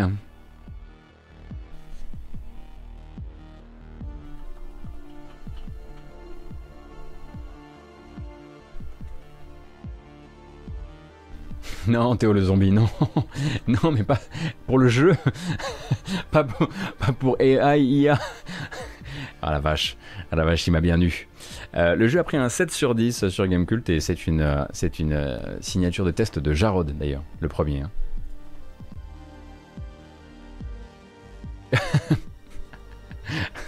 ah, ah, ils m'ont eu. Ils m'ont énervé. Pendant qu'on écoute un petit peu d'Arnaud Roy, ça fait toujours plaisir. Donc, on va, continuer à, parler de jeux vidéo japonais et on va parler de Hajime Tabata. Donc Hajime Tabata et son nouveau studio JP Games ou JP Games. J'imagine que Pouillot doit l'appeler JP Games parce que ça doit beaucoup le faire rire. Euh, donc dans une interview donnée au magazine japonais Famitsu, hein, euh, se confie donc Tabata se confie sur ses projets euh, pour la suite et ses projets JRPG pour la suite. L'un des deux projets le moins, on va dire, le moins ambitieux et probablement le, celui qui est le plus voué à sortir en premier euh, est décrit par Tabata, qui est, on le rappelle, concepteur de Final Fantasy XV et qui l'a quitté en gros Luminous Productions et Square Enix en 2018, euh, et donc est décrit par lui-même comme expérimental, assez frénétique dans son approche, et qui, représenterait une évolution directe du modèle Final Fantasy Type 0. Moi du coup, j'entends couloir, quand j'en parle avec Atomium, il me dit mobile. Et bon, en même temps, dès qu'il s'agit de trucs qui viennent plus ou moins euh, d'anciens de, de, Square Enix, Atomium il dit directement mobile. Mais c'est vrai que à la base, Type 0, c'est un jeu PSP.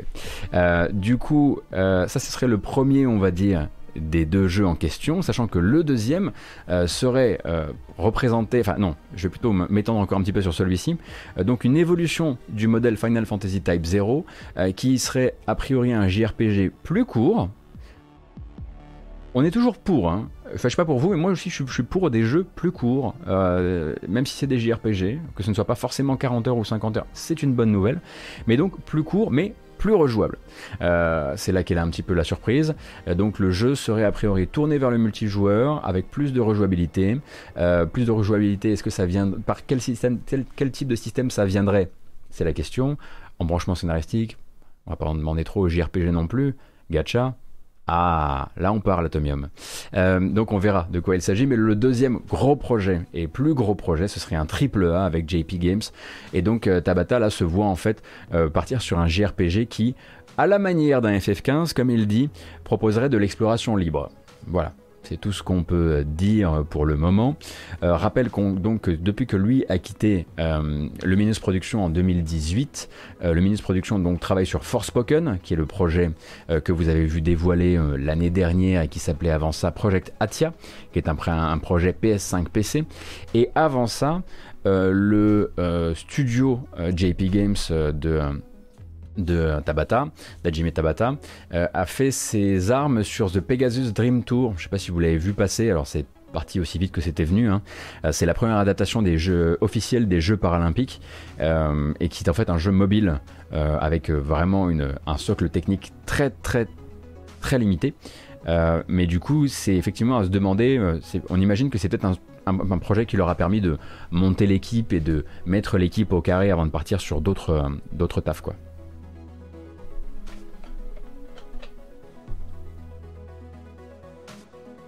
Je vois que vous avez une seule vanne.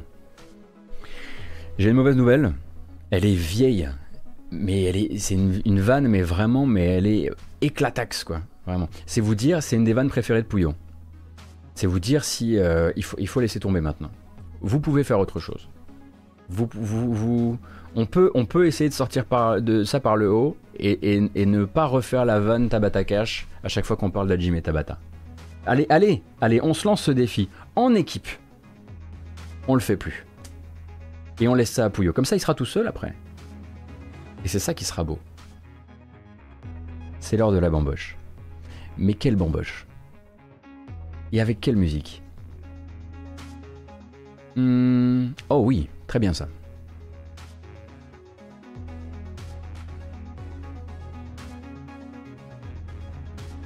Nous sommes 1238. C'est pas rien C'est pas trois personnes C'est exact, c'est tout à fait exact.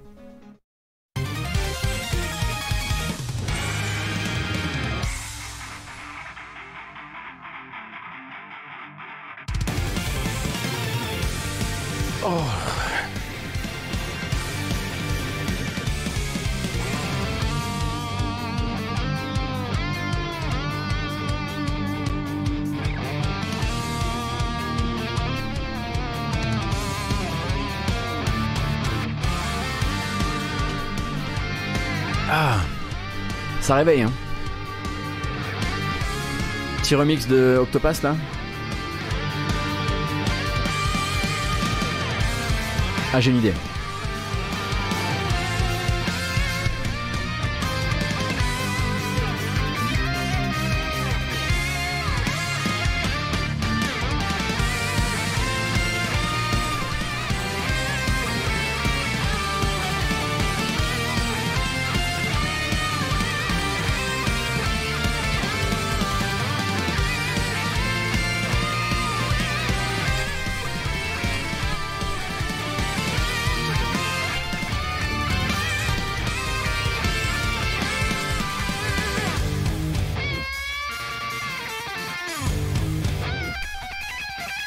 Allez. On garde.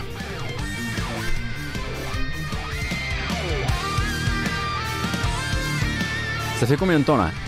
Déjà 1 minute 34 que l'on m'embauche. Oh là là, c'est beaucoup trop. En revanche, on fait plus la fête. La bamboche, c'est terminé.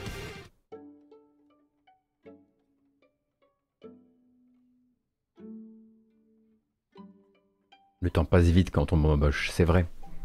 Mais il faut pas prendre l'habitude. Oi, oi, oi, oi, qu'est-ce que c'est que ce, bruit? Très bizarre.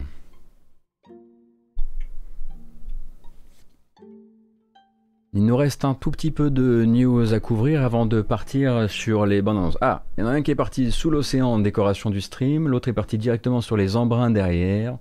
Battez-vous, hein. craquez les points de chaîne, attention. Hein ça va vous rendre dépendant, vous êtes obligé de revenir, après vous allez sub, après vous allez carrément partir sur la, page Utip. Tout ça, hein, ça fait partie d'un tout, voilà, c'est de la monétisation. Je travaille avec Perfect World, donc euh, je m'y connais.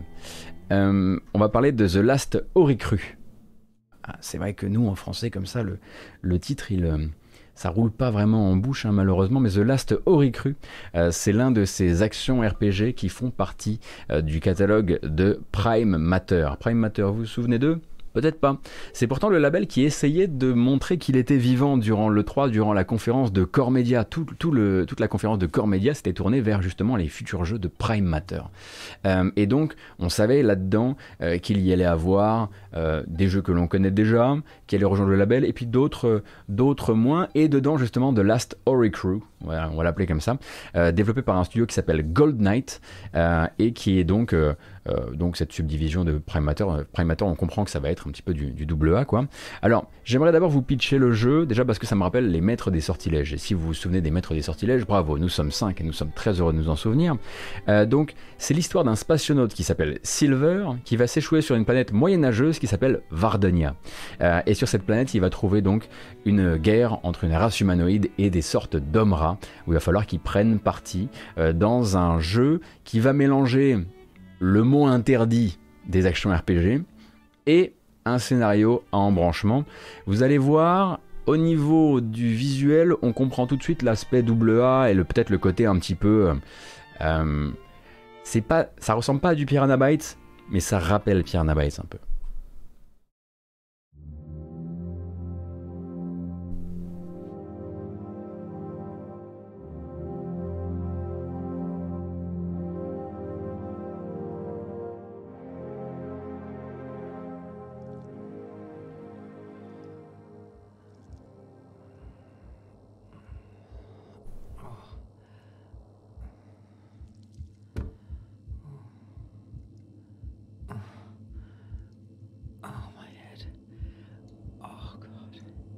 Donc ce cher ami va se faire décongeler. Euh, et à partir de là, eh bien, il va se retrouver dans un monde en vue à la troisième personne, plutôt comme ça, en vérité. Alors qu'est-ce qu'on voit avec cette caméra?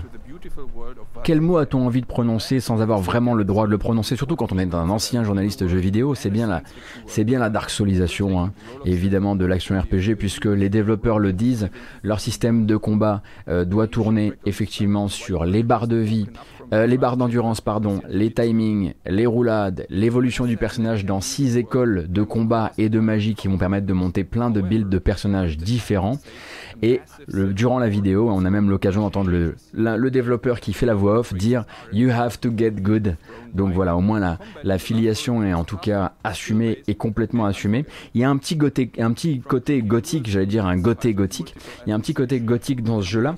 Et puis ensuite, eh bien, euh, dans cette présentation qui est très longue, hein, qui dure 8 minutes, on va venir nous dire Mais attention, ce ne sera pas tout ce que le jeu sera. Le jeu sera aussi un action RPG avec un scénario, un scénario avec des embranchements, avec des choix, le fameux euh, scénario, euh, comment dire, réactif, hyper réactif même, à tous vos choix, euh, qui va, euh, comment dire, bah, interpréter ça évidemment avec des jauges de popularité euh, au, niveau, au niveau des factions, mais aussi, eh bien, laisser parfois mourir certains PNJ sans forcément que ça arrête le jeu, sans forcément que ça arrête l'aventure. Il faudra vivre avec vos choix, comme on dit.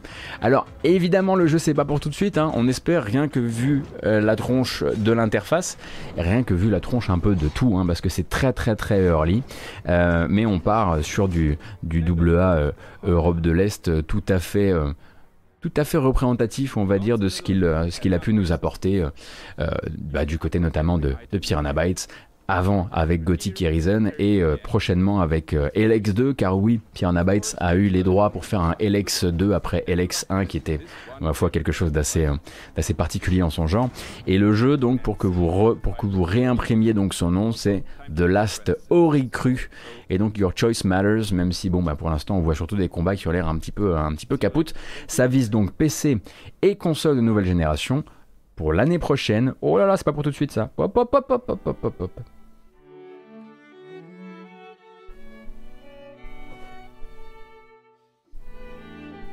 Euh, on va en parler juste après.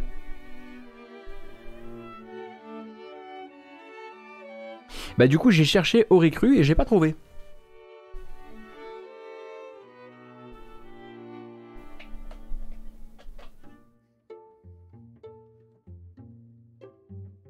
Allez, de toute façon, vu qu'on s'est spoilé, autant y aller hein, sur cette petite séquence de gameplay. De toute façon, les informations sont très très légères, mais je voulais juste refaire un point pour les gens qui auraient zappé. Le 3 par exemple, boum. Euh, effectivement, Mario plus Lapin Crétin Sparks of Hope, donc le deuxième épisode euh, de, cette, euh, de cette série, désormais série de Tactical qui mélange l'univers du royaume champignon et les lapins crétins, développé toujours par Ubisoft Milan, et eh bien donc on le sait vise l'année prochaine sur Switch, ou sur Switch Pro, Loul, euh, mais également communique, commence à communiquer un petit peu sur son développement, sur les différences avec le jeu de base, et donc en développement déjà la première information euh, qui nous est communiquée donc par Davide Soliani et Christina Nava euh, qui pilotent le projet, c'est que sur le premier on avait en gros une centaine de personnes, donc Ubisoft Milan, mais sur le deuxième beaucoup beaucoup de supports qui viennent d'autres studios Ubisoft pour un total qui avoisinerait les 300 développeurs sur le projet. Ça commence effectivement pour un tactical à faire beaucoup. Donc ça va permettre au jeu bah, de décloisonner certains trucs, certaines ambitions, certaines, limites d'exploration qu'il pouvait avoir. On voit d'ailleurs hein, que les caméras sont pas exactement les mêmes, notamment en termes d'exploration que dans le premier. Et moi j'ai surtout envie de faire quand même un petit point euh, sur un changement qui me semble fondamental dans le jeu. Et je suis hyper, mais vraiment hyper content. C'est pas ça, ça vient pas du budget du jeu, hein, ça vient des accords de licence qui ont été renégociés. Vous allez enfin pouvoir constituer vos équipes comme vous le voulez. Pas besoin d'avoir obligatoirement un personnage lapin crétin et un personnage de l'univers de Nintendo. Ça, on sent que jusqu'ici c'était une obligation contractuelle, hein, probablement voilà, d'une négociation entre deux parties qui avaient un petit peu peur de ce qu'allait donner le jeu. Mais dans le prochain, eh bien, vous pourrez, si vous le voulez, eh bien, permuter vos personnages de manière à faire l'équipe que vous voulez. Et si vous avez joué au premier jeu, vous savez à quel point c'est important parce qu'on se retrouvait parfois avec dans son équipe un seul personnage Nintendo, mettons Luigi ou Mario, et sous prétexte qui s'était fait. Euh, c'est peut-être Mario qui était obligatoire. Je sais plus si c'était Mario ou pas. Euh, mais parfois, en fait, votre personnage était rincé et vous n'arriviez plus à le, soigner. Et vous commenciez, en fait, les combats avec un personnage qui était déjà éclaté. Parce que vous pouviez pas euh, le remplacer. Dans ce cas précis, Mario. Et eh ben, dans le deuxième, vous pourrez. Et ça, c'est une excellente, excellente nouvelle parce qu'il y avait littéralement un problème de contrat entre les deux entités qui font le jeu qui influençait et qui limitait le gameplay. En plus de ça, on voit que euh, ça a l'air de s'être décloisonné aussi autour des, droits euh, qui ont été donnés euh, à Ubi Milan, qui a manifestement le droit de faire des déplacements libres désormais, voire même de laisser Mario sauter, puisque Mario qui saute sur un bouton en temps réel, a priori c'était quelque chose que contractuellement Nintendo ne laisse pas faire. C'est pour ça que vous ne pouviez pas faire sauter Mario, sauf dans les combats dans le premier. Je vous l'avais déjà raconté durant le 3 celle-ci, mais Y a-t-il besoin d'avoir fait le DLC avec DK pour faire le 2 lore parlant? Je pense pas, Miko, je pense pas. Cependant, tu devrais le faire parce qu'il est hyper bien en fait. Vraiment, le DLC Donkey Kong pour euh, Mario Lapin Crétin, il est fantastique.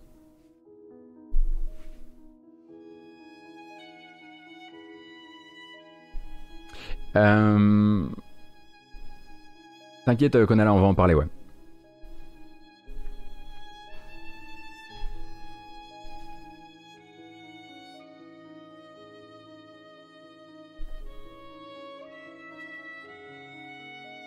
Et c'est vrai que les, nouvelles musiques sont vraiment cool, ouais. Et donc on va rester rapidement chez Ubisoft. Euh, en fait, nous on reste chez Ubisoft pendant que quelqu'un quitte Ubisoft. C'est rapidement, c'est une info qui a quelques jours déjà, mais j'ai oublié de, vous la passer. Par deux fois elle était dans le document et par deux fois j'ai fait autre chose. Euh, allez comprendre. Toujours est-il que Eric Batiza, euh, donc, qui était réalisateur du récent Assassin's Creed Valhalla, quitte Ubisoft et donc quitte la licence euh, Assassin's Creed, hein, puisqu'il a bossé sur Assassin's Creed Valhalla, mais également sur Origins, ainsi que sur Unity, ainsi que sur Black Flag, et qui en fait lui a commencé son début de carrière chez Infogrames à l'époque de la PlayStation et de la Nintendo 64, ça ne nous rajeunit pas, et lui non plus, euh, et bien rejoint Electronic Arts et EA Motive. Alors EA Motive euh, récemment, c'est quoi? Alors EA Motive récemment, ils ont sorti Star Wars Squadrons, qui est leur seul jeu sorti en leur nom propre. Avant ça, ils ont travaillé, ils ont aidé sur Star Wars. Euh, Battlefront 2, euh, on sait que pendant longtemps, Emotive a travaillé sur un, monde d'action tourné vers la créativité des joueurs qui était un nom de code projet Gaia. Projet Gaia a donc été annulé par Electronic Arts l'année dernière ou en début de cette année, je ne sais plus. Et maintenant, on sait que Motive serait au travail, en tout cas, euh, sur le retour d'une licence bien aimée euh, de chez euh, Electronic Arts. Et si tout se passe bien, le 22 juillet prochain, lors de l'EA Play Live, on apprendra que EA Motive travaille sur quelque chose dans l'univers de Dead Space. Est-ce que c'est sur ce projet vient euh, se greffer euh, Eric Batiza, on ne sait pas parce que pour l'instant sa seule communication sur son départ, c'est dire qu'il va travailler sur quelque chose de non annoncé euh, chez IM Motive. Motive qui, on le rappelle, et c'est pas pour rien non plus qu'ils sont rattachables à la licence Dead Space et pas Dead Cells, ce qui sont pas, pas du tout les mêmes jeux. Euh, c'était donc un endroit vers lequel beaucoup de développeurs de Visceral Games s'étaient tournés au moment où Visceral a fermé, enfin au moment où Electronic Arts a fermé Visceral. Mais il n'y a pas Glenn Schofield, qui est le créateur de Dead Space, qui lui est chez Krafton en train de faire The Callisto Protocol, qui est son Dead Space à lui, mais euh, sans Electronic Arts.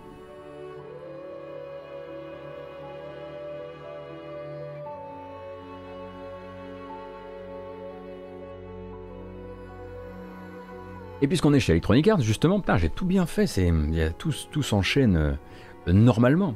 Electronic Arts et VLAN un studio cher à mon cœur désormais, euh, font un petit point euh, sur l'incroyable Knockout City. Donc vous le savez, un Knockout City, jeu de balle aux prisonniers dont je me suis euh, vertement moqué durant toute sa communication et qui en fait s'est avéré fantastique. donc la multiballe, évidemment. Enfin, oui, la multiballe, oui c'est ça. Parce que j'allais dire, non, j'ai pas mes, bruitages multiballes j'aurais bien aimé, mais je peux pas. Euh, et donc Knockout City, qui a réussi donc à capter 5 millions de joueurs en deux semaines, et eh bien désormais doit euh, construire, euh, une, bah, construire une longévité là-dessus. Hein. L'important, ça va maintenant être de livrer du contenu, de donner à VLAN les moyens de livrer du nouveau contenu sur le jeu, ce qui est pas forcément évident hein, quand on est sur un jeu de versus de balles aux prisonniers. Et pourtant, ils annoncent déjà hein, leur système de saison. Il y en a une en cours, elle s'appelle Vague de chaleur, elle vous permet de voilà, euh, récupérer euh, toutes sortes, de, toutes sortes de, collectibles pour pouvoir débloquer des trucs euh, cosmétiques.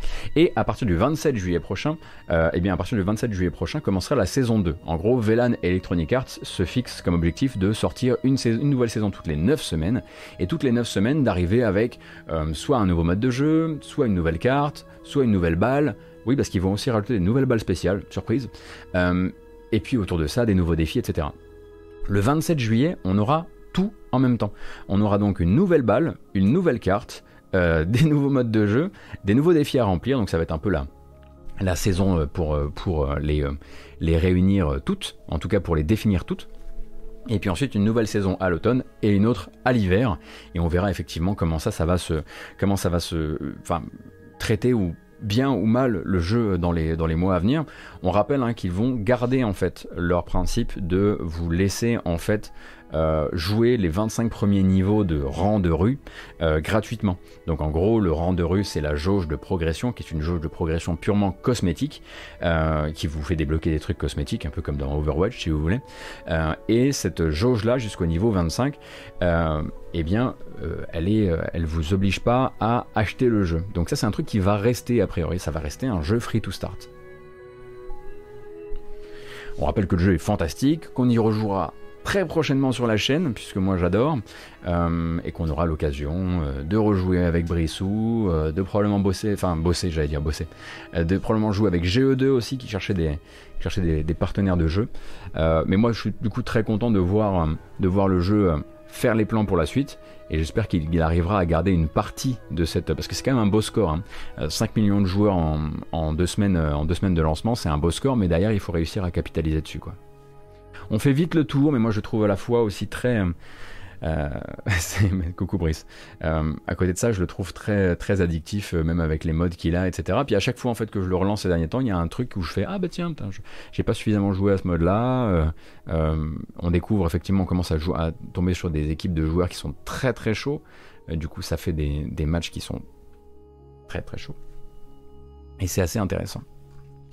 Euh, je vais pas vous le projeter ici parce qu'on n'a pas, euh, euh, parce que c'est mieux de regarder dans votre coin, mais du côté de chez Blizzard aussi, il y a des petites prises de parole autour de Diablo 4 et pour l'instant c'est très, on va dire, conceptuel dans le sens où ils ont sorti un update, leur update trimestriel avec des nouvelles vidéos où vous allez pouvoir voir, même pas en mouvement, mais juste à proximité euh, les modèles 3D euh, des, nouveaux, euh, des nouvelles classes de Diablo 4.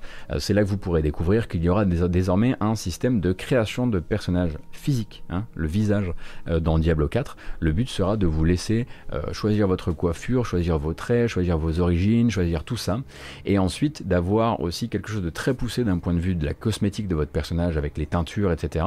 Le but étant pour Diablo 4 d'intégrer totalement votre personnage et vos choix physiques du personnage dans les scènes cinématiques du jeu qui seront à l'intérieur du moteur. Euh, du coup, bon ben voilà, là actuellement ils sont là en train de vous montrer, regarde comme il est beau mon, rogue, regarde comme elle est belle ma barbare, etc. etc. Euh, et il faudra attendre évidemment pour revoir du gameplay, même si on a déjà vu, et puis bah, voilà, on va se montrer patient. On a toujours le 23 septembre avec Diablo 2 Resurrected qui arrive, certes sans création de personnage euh, physique euh, lui, euh, mais au moins lui il a une date. Donc une chose, après l'autre. Le jeu est vraiment pas prêt, hein, Baldrax, mais il faut pas oublier non plus un truc. le développement de, Diablo 3 c'est en tout et pour tout 8 ans. si celui-ci arrive déjà à faire un développement moins long que celui-là, ils auront déjà gagné une bataille, hein, parce que Diablo et l'équipe qui est derrière, c'est une constante guerre contre la fuite des gens, un peu comme le reste de Blizzard. donc non, non, le jeu n'est absolument pas prêt. Hein. ils en parlent, comme il me semble qu'ils en parlent pour l'instant comme un projet de 2022, mais est-ce qu'ils le mettent seulement sur les trailers? Je me souviens plus. C'est possible, notez. Salut 4K, bienvenue.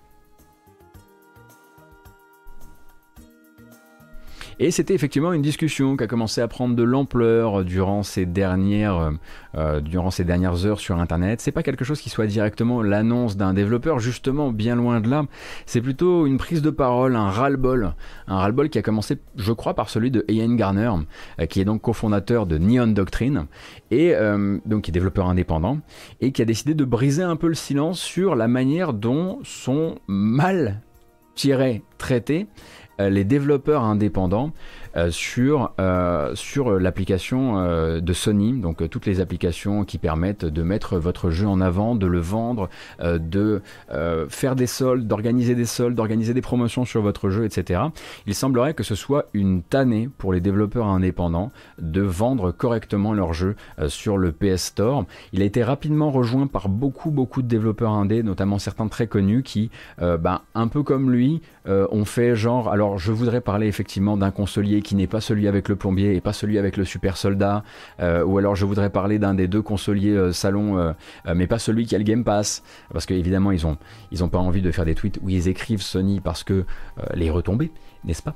Euh, Et donc, ils ont commencé comme ça, euh, à causer un petit peu de la manière dont les indés sont traités et surtout du manque de flexibilité des outils, euh, qui empêche actuellement un développeur de simplement décider de quand il veut faire ses promotions. Déjà, il faut bien savoir par exemple que les soldes chez Sony, vous ne pouvez pas dire, envoyer un mail à Sony et dire je voudrais faire partie des soldes. Les soldes chez Sony, on l'apprend dans ces différents threads Twitter qui traînent un peu partout, c'est sur invitation. Il faut que Sony vous ait repéré, vous ait proposé de rentrer dans le club très fermé des gens qui peuvent faire des soldes. Sinon, bah, vous regardez votre jeu qui ne se vend pas sur la plateforme et vous n'avez pas grand chose à faire, vous n'avez pas grand levier à activer pour que ça change. Beaucoup de développeurs parlent en fait euh, d'un jeu, de leur jeu qui marche très bien sur Switch, qui marche très bien sur, Microsoft, sur, euh, euh, Xbox, qui marche très bien sur itch.io, mais qui ne se vend pas euh, sur, sur le PS Store parce que les outils ne sont pas bons, parce que la communication n'est pas là, parce que les soldes sont, sur, sont sur, dans ce club très fermé. et du coup, en fait, bah, ça brise hein, doucement le, le, silence autour bah, d'un consolier qui, a priori, a, du mal, n'a plus, en fait, a perdu un peu le, le contact avec, ses, avec ses développeurs indépendants. Ce qui est, a priori, un gros problème. Euh, alors pas un gros problème pour vous et moi, parce que bah, manifestement Sony arrive quand même à trouver les bons jeux pour les faire rentrer dans ce fameux club, mais pour le développeur qui fait, fait survivre son jeu et euh, qui est capable de dire j'ai plus vendu sur itch.io que sur le PS Store durant la dernière année, alors que son jeu est un jeu que vous connaissez par exemple. Hein. C'est pas un truc très niche, très typé itch.io. Euh, c'est un c'est un first person un, first person narratif tout aussi peu connu sur une plateforme que sur l'autre, quoi. Euh, et à côté de ça, effectivement, vous allez souvent lire, à mon avis, le fameux truc un peu massif qui est ressorti de cette discussion, euh, qui est qu'il faudrait payer 25 000 euros pour avoir euh, l'accès à une mise en avant sur le PS Store. On imagine que c'est probablement une mise en avant sur le PS Store, mais aussi sur le PlayStation Blog. alors, c'est vrai, c'est corroboré par plein de développeurs, mais il semblerait que plein de développeurs le disent aussi, c'est effectivement aussi le prix qu'il faut payer chez Microsoft. Hein. Donc euh, si, vous, si vous trouvez ça cher euh, chez l'un, c'est aussi cher chez l'autre de se retrouver mis en avant euh, sur la boutique et peut-être sur le blog.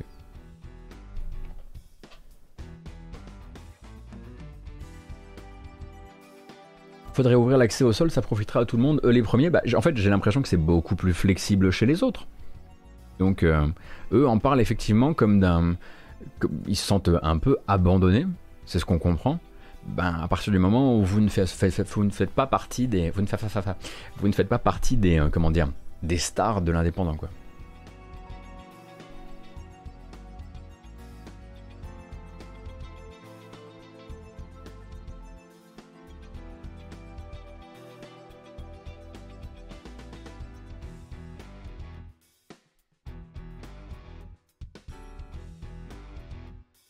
Je rattrape un ou deux trucs qui sont sortis de ces threads justement. Ah oui, Kawet. Effectivement, il faut que je fasse attention. Donc je vous mets, si vous voulez, ce, fil Twitter ici. Si vous voulez le suivre, à partir de là, vous allez voir que plein de développeurs sont venus se brancher là-dessus. Notamment, bah, on en parlait tout à l'heure, de Ragnar Tornquist, euh, donc créateur, il fut un temps, euh, de The Longest Journey et de Dreamfall, euh, qui, son dernier jeu en question, c'est très probablement aussi Draugen, bon, qui était ce qu'il était, mais qui disait que Dragon faisait des ventes absolument médiocres sur PlayStation, alors que, alors que ça allait vachement mieux sur plein d'autres plateformes, et notamment des plateformes tout à fait... Bah, qu'on imagine forcément être secondaires par rapport au PS Store. Quoi.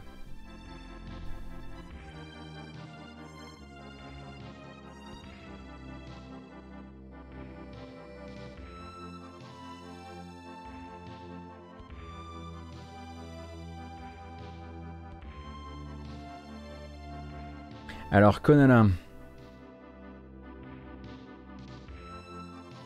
Donc la mise en avant, du coup, cette histoire de mise en avant, parce que toi, Konana, c'est vrai que tu dois connaître un petit peu ce bise-là, mais cette, histoire de mise en avant, il y, a, plusieurs types de mise en avant, et il y a un forfait extrêmement onéreux, mais c'est pas le seul qui y est, j'imagine.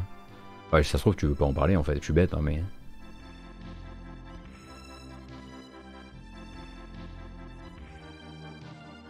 Systolic qui dit après l'eShop de Nintendo où n'importe quoi est soldé n'importe comment, c'est une certaine expérience de l'enfer. Après, le problème, à mon avis, plutôt euh, de l'eShop, c'est la curation de base. Euh, oui, puis oui, j'imagine que tu dois avoir des NDA Konala. Mais Systolic, pour revenir là-dessus, je pense qu'il doit y avoir aussi des, voilà, des curations de base. Euh, effectivement, l'eShop, si tu me poses la question, enfin, c'est pas la question là actuellement, mais je, voilà, je suis assez. je trouve que l'eShop devrait faire son grand nettoyage, oui et devrait faire une meilleure présentation et faire une, meilleure mise en avant, notamment des indés, etc. Donc on imagine effectivement qu'en tout cas c'est plus flexible de ce côté-là, parce que j'imagine qu'il doit avoir une meilleure communication avec les indés, mais il y a trop de trucs, et il y a trop de portages mobiles, de machin. Bon, après c'est, ils ont fait ce choix-là à un moment pour, euh, avoir un, truc absolument florissant, mais euh, c'est difficile de revenir en arrière, quoi.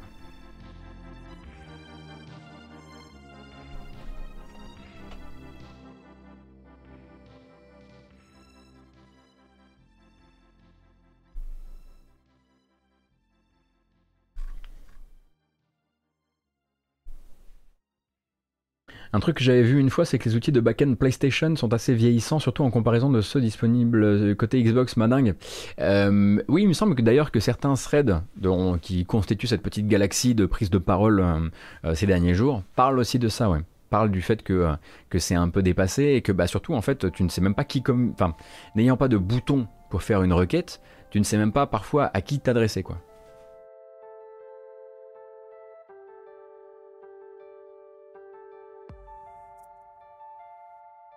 Ah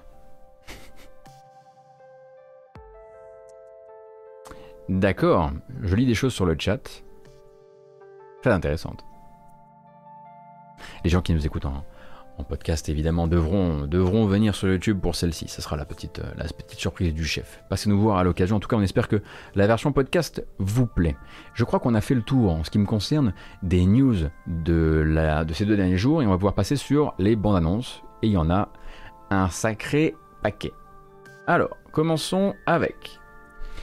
Du coup, on va rattraper les dernières sorties, parfois des ressorties, parfois des portages, parfois des machins, mais en gros, un petit peu tout ce qui s'est passé et ce, ce à quoi vous pourriez jouer dans les temps à venir, à commencer par l'arrivée le 29 juin. Il y a donc deux jours, deux jours, trois jours, je ne sais plus, euh, de Sky Children of the Light sur Switch. Euh, donc le dernier jeu de That Game Company qui était d'abord sorti sur euh, mobile avant de sortir sur d'autres plateformes et maintenant sur Switch. Donc bon, c'est un jeu That Game Company, hein, vous allez être plutôt, plutôt bien installé.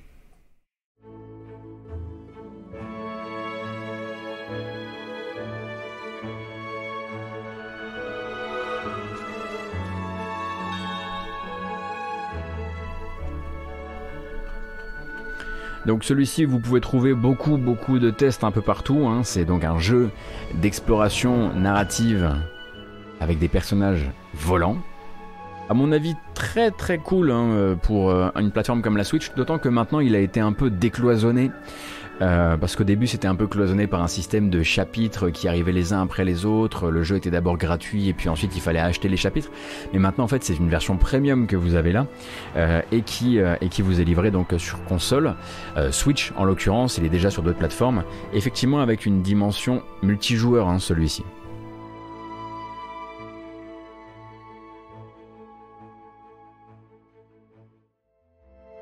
Donc vous le trouverez sur l'eShop, si ça se trouve il est même mis en avant celui-ci. Et ça m'étonnerait pas d'ailleurs qu'un jeu That Game Company, That, Game Company soit mis en avant sur l'eShop.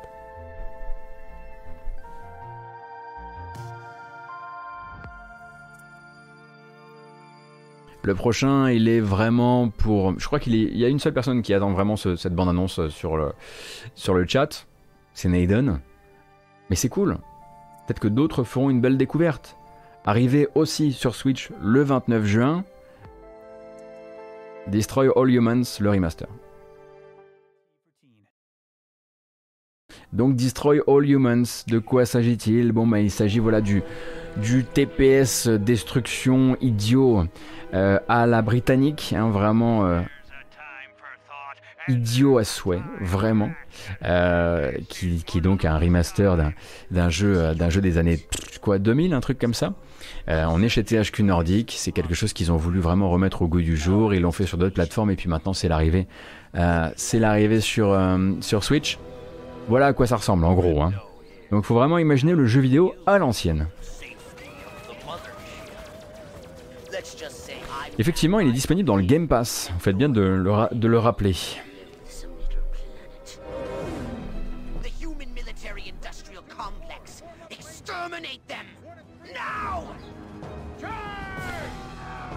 C'est un jeu de l'époque 360.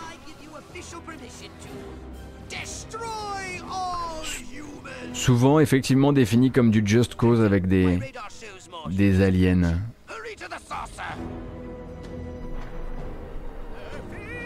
Attendez, je, me, je revois où c'est.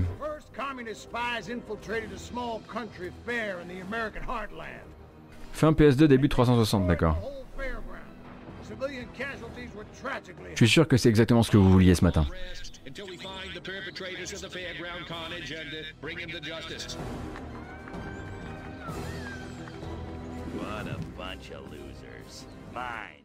Donc lui aussi sorti sur Switch. Du, coup j'ai pas le prix en revanche, mais je vais quand même vérifier parce que je suis sûr qu'il y a une petite taxe Switch des familles là. Euh, et j'aimerais bien la connaître. Un THQ Nordique, on vous connaît, on sait comment vous êtes.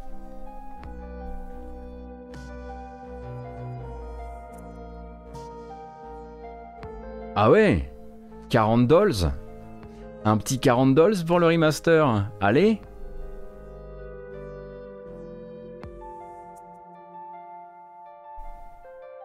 En version boîte, hein. Donc après sur l'eShop... Euh, Faisez voir.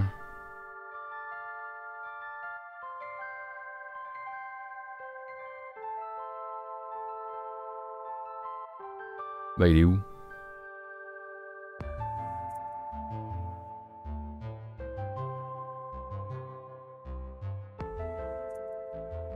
Il me cache son prix le, le, le vilain.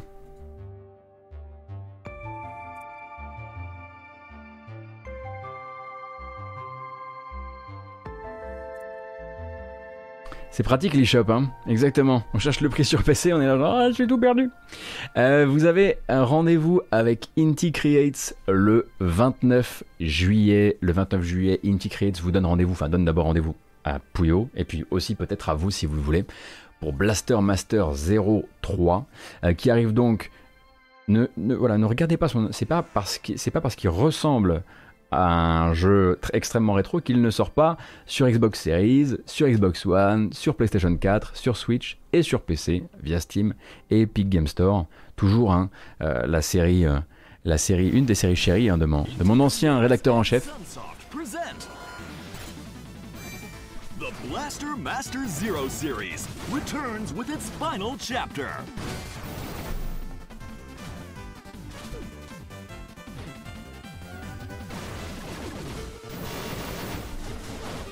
Donc toujours soit dans votre tank, soit en action vue du dessus. Ça a l'air de très bien bouger cette petite affaire quand même.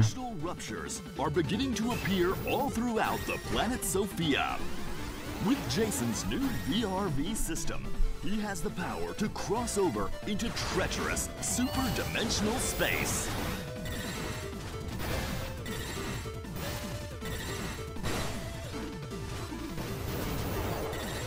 Up the VRV system and set off to find your missing partner, Eve. The fates of Jason, Eve, and the planet Sophia all revolve around the mutant scourge. But now, an interdimensional reversal of fate on, on aime surtout ce genre de pitch, hein. bien sûr. Blasting action is here. Blaster Master 03. 29 juillet donc, et puis vous avez toutes les plateformes annoncées juste là. Donc Inti Creates peut-être peut-être sur quelque chose d'un peu un, d'un peu carré parce que c'est vraiment une, licence pour le coup. Ils ont réussi à vraiment s'exprimer ces derniers temps. C'est vrai que celle-là bon la voix faut être préparé hein, effectivement sur les notamment sur les jeux Inti-Create euh, il y, a, toujours ce, ce côté un petit peu décalé cette espèce de, de, de d'extraction du TGS qui nous arrive dessus et on est, on est, c'est juste qu'on n'est pas préparé mais c'est pas grave, c'est pas grave. On, fera, euh, on fera comme si c'était un trailer euh, tout à fait normal. À côté de ça, ça bougeait bien et c'est bien le plus important. Et la musique de, Blaster Master du premier euh, jusqu'au dernier, c'est absolument fantastique. On va continuer avec là, il va falloir un petit peu ouvrir son esprit. Je vous préviens tout de suite, parce que l'apparence du jeu n'est pas forcément à l'avenant, mais je, je suis sûr que le concept peut parler. Il faut voilà, ouvrir son esprit et son cœur. Euh, un jeu qui s'appelle A Tale of Synapse de Chaos Theories et qui est donc un platformer puzzle avec une vraie composante puzzle ah, avec une vraie composante puzzle logique et mathématique. Donc pour les personnes qui aiment les mathématiques.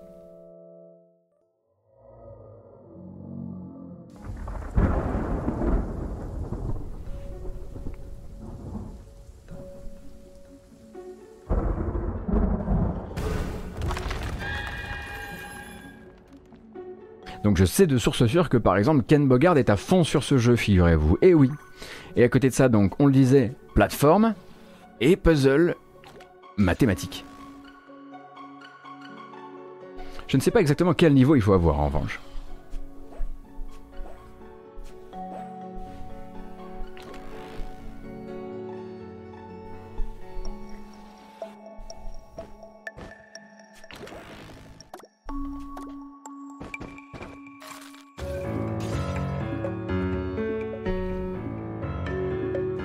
Donc celui-ci sort le 30 juin. Donc il est sorti. Voyez un peu? Pour l'instant, le jeu n'a aucune évaluation sur Steam, donc si vous avez peut-être une quelconque curiosité à son propos,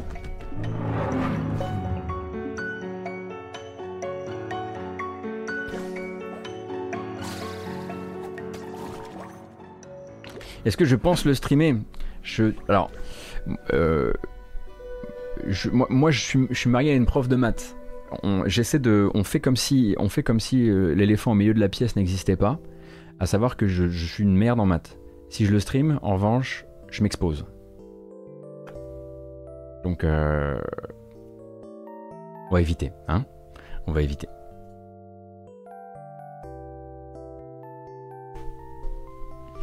Je m'expose plus que ce qui ne devrait. Voilà, généralement, on n'en parle pas. On n'en parle pas et, on fait genre. Et peut-être effectivement que. Voilà, je peux faire les commentaires. On peut, eh, speedrun. On peut effectivement faire un, stream speedrun euh, de, Tale of Synapse de Chaos Theories où moi je suis au, je euh, et Marie à la manette. on va y réfléchir. Ça peut être un concept effectivement extrêmement porteur, surtout au niveau de la moulaga, évidemment. Euh, on va continuer, et celui-ci, je le dédie tout particulièrement au moins à Von J'espère que Von tu es là. Et aux amateurs de shmup, d'habitude je vous ramène des shmups japonais euh, qui sont des, reboots, des remakes, des trucs que vous allez payer 40 balles. Là je vous amène un mini Bullet L, un mini, Danmaku qui coûte 2,50€, qui est disponible dès à présent sur Steam et Google Games, qui vous fera probablement une pause de midi mais pas bien plus. Et il s'appelle Super Glitter Rush. Rien que la musique, je suis à fond. Pour le gameplay, en revanche, je laisse faire les, les professionnels, hein, vous vous doutez bien.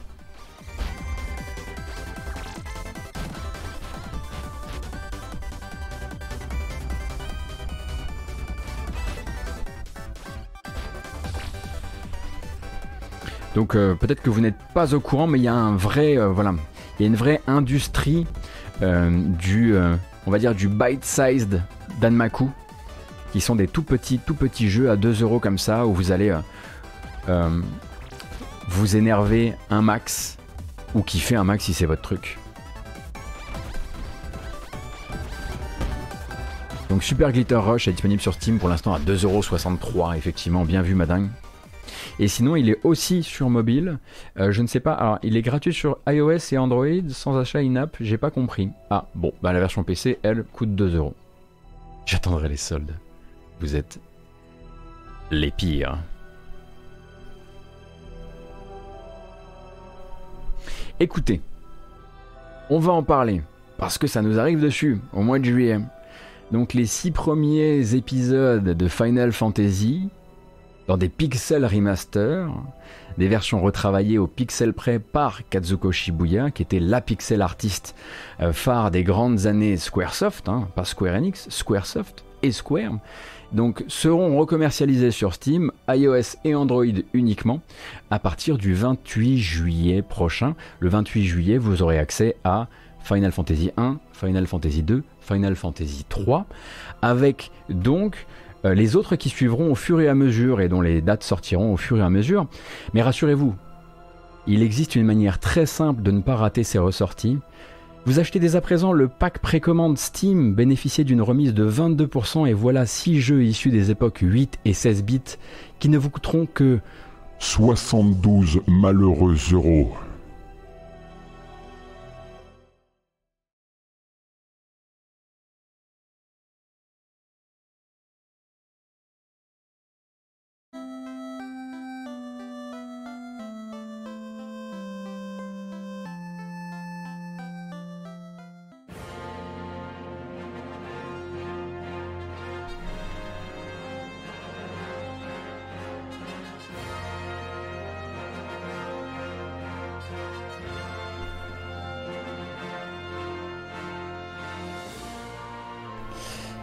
C'est bon, je suis calmé. C'est bon, on peut repartir. On peut repartir. 72 malheureux euros avec les moins 22% pour vous procurer ces 6 jeux époque 8-16 bits avec effectivement cette nouvelle police d'écriture. Miam, miam, miam. Je sais pas trop qui a eu cette idée de mettre de la, de la version euh, contractée de la police d'écriture, mais euh, bon, bah voilà, en tout cas, ils ont décidé de le faire comme ça. Il faut savoir qu'en gros, ces jeux-là, si vous les achetez euh, un par un, en tout cas le premier, par exemple Final Fantasy 1, donc avec des, effectivement des sprites revus et corrigés, euh, eh bien le premier vous coûtera 10 euros. Puis peut-être le deuxième 10 euros, et puis le troisième 10 euros, et puis à un moment ils vont probablement aussi augmenter peut-être celui de Final Fantasy 6 pour vous amener euh, à cette fameuse collection qui commencera à se distribuer à partir du mois de juillet.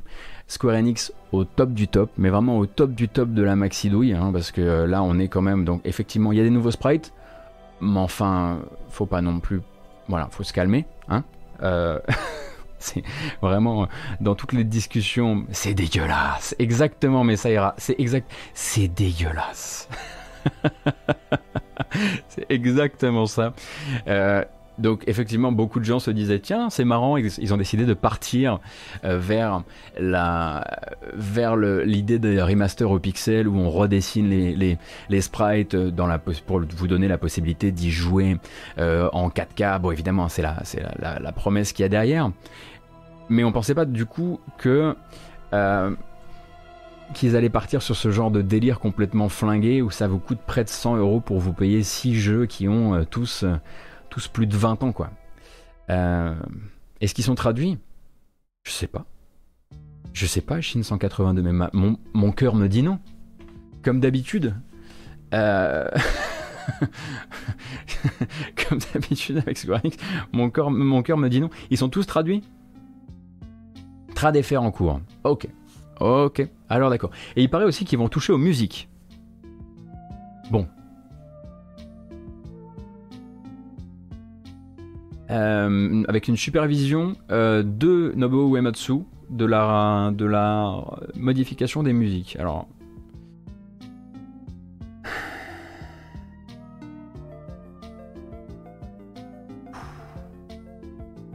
C'est beaucoup, hein.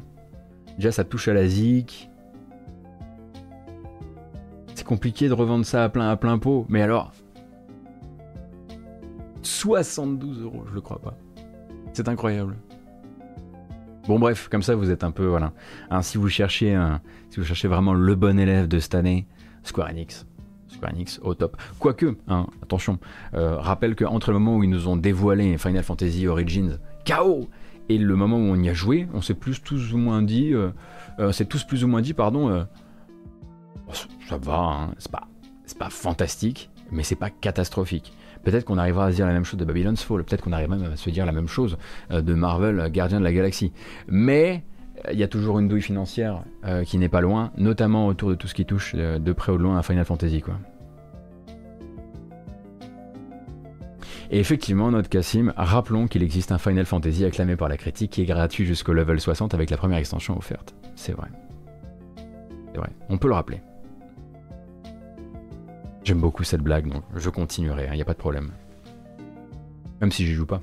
Et vous m'entraînerez jamais dans votre délire. Jamais. Je peux pas à la fois me mettre à ça et à la fois essayer de me mettre à Dark Souls. Je suis désolé, mais c'est pas possible. Euh, Mister Black Baba, désolé, il y a 12 minutes, j'ai complètement oublié de te remercier pour les 10 mois. Merci beaucoup. Oh, la petite musique, c'est toute sympathique. Bref, on continue avec les deux derniers jeux de cette sélection avant les petits protos, car je vous ai ramené les petits protos aujourd'hui. Ça nous fait une bonne matinale, hein, bien épaisse, bien long. Voilà, le 27 juillet, le, jour où sortent tous les jeux du monde, manifestement, ou presque, ce sera l'arrivée d'un jeu Oculus Quest, donc Oculus et Oculus Quest, pardon, euh, sur PSVR, et je sens que ça peut vous brancher parce que c'est du jeu de rythme et que c'est un peu proche, on va dire, d'un Beat Saber. Il s'appelle Synth Riders. Et Synth Riders, c'est en gros la rencontre de Beat Saber et de Theatrism. Bougez pas. L'important du coup, ça va pas être de taper sur des choses, ça va être de suivre des lignes et d'avoir ces contrôleurs PS Move aux bons endroits au bon moment. C'est plus simple avec des images évidemment. Est-ce que vous l'avez?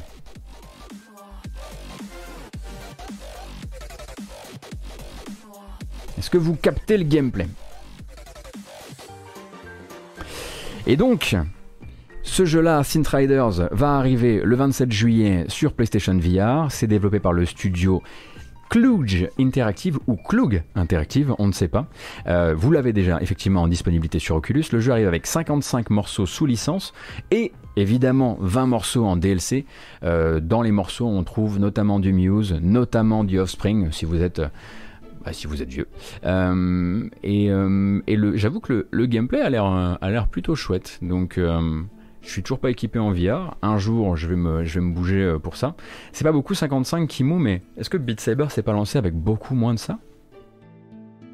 C'est quoi l'avantage face à Beat Saber? Bah avec ça, c'est c'est c'est qu'ils ont le droit d'essayer de, faire le leur quoi. Beat Saber, il y avait moins de 20 titres au lancement. Ouais, c'est bien ce que je me disais, ouais.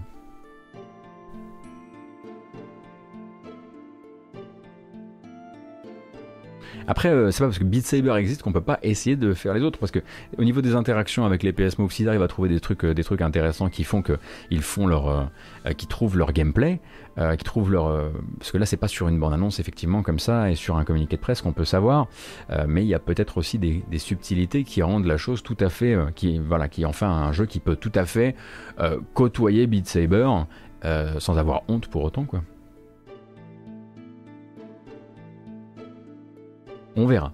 Et vous verrez, du coup, parce que je pense pas être équipé d'ici là. Et oui, on fait route vers le dernier jeu de bande-annonce, donc pour une date qu'on connaît déjà, celle du 16 euh, décembre, pour l'autre computer RPG, pas l'autre RPG, l'autre RPG cyberpunk polonais, qui s'appelle Game Deck, hein, toujours en développement chez Anchar Studio.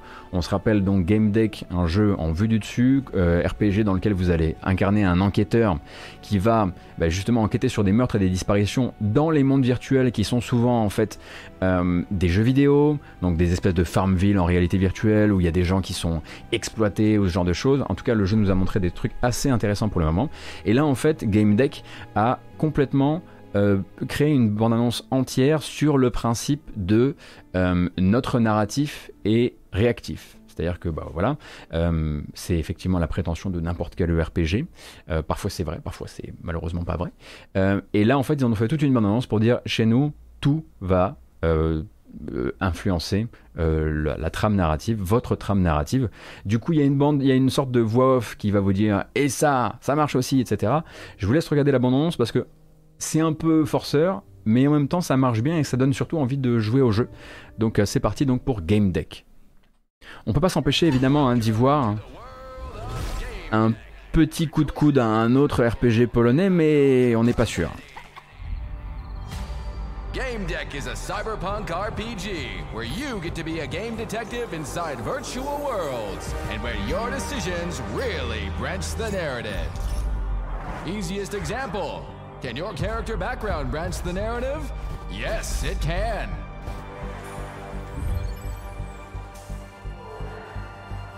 Next, can the professions you choose during the game branch the narrative?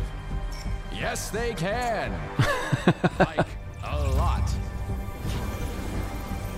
Can different approaches to a problem branch the narrative? Yes, they can. Even if the approach c'est vraiment un trailer blague, hein.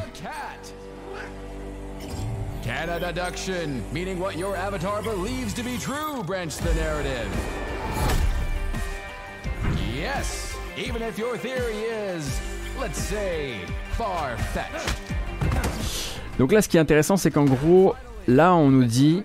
On rappelle que donc c'est un computer RPG avec une composante un peu à la Sherlock Holmes où vous allez avoir votre tableau de déduction et vous allez désigner le suspect, le coupable, etc. Là, ça nous dit, même si vous du coup choisissez les mauvais coupables, le narratif va continuer avec ça en tête et va le mémoriser et vous proposer des réactions à ça. Et le monde aussi va réagir selon que votre déduction est bonne ou mauvaise. Ce qui est un peu le problème qu'on a dans les jeux euh, Sherlock Holmes, c'est que généralement, à part une petite lettre qu'on reçoit un peu plus tard dans l'aventure, dans le prochain, euh, chapitre, euh, le monde a un petit peu du mal à réagir à, ce que vous faites comme, à ce que vous faites comme, euh, comme déduction. Donc on verra un petit peu de quoi elle retourne, mais moi depuis très longtemps, j'attends Game Deck euh, et j'espère vraiment que ce sera au niveau. Je suis un peu dégoûté, j'ai pas pu faire la dernière preview en date. Euh, du coup, moi j'avais joué au jeu la dernière fois, c'était la dernière Gamescom en présence pour vous dire si voilà ça, ça, date. Mais donc ça sort le 16 décembre et d'abord sur PC. Je crois que c'est d'abord sur PC. Mais Game Deck, vraiment, gardez-le dans votre. En plus, le jeu est devenu beaucoup plus beau avec les années, je trouve. Euh, gardez-le vraiment sous, votre radar, ou sur votre radar, pardon. Ouais, j'ai l'impression que pour l'instant. Ah, il y a toujours la démo Steam qui est dispo Ouais, j'espère qu'elle est pas trop vieille, c'est tout. Mais d'abord, Switch et PC Switch en jour 1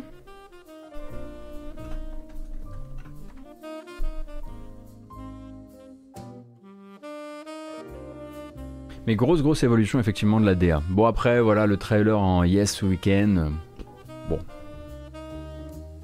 Au moins ça permettait de voilà. C'est gueulard mais on a compris.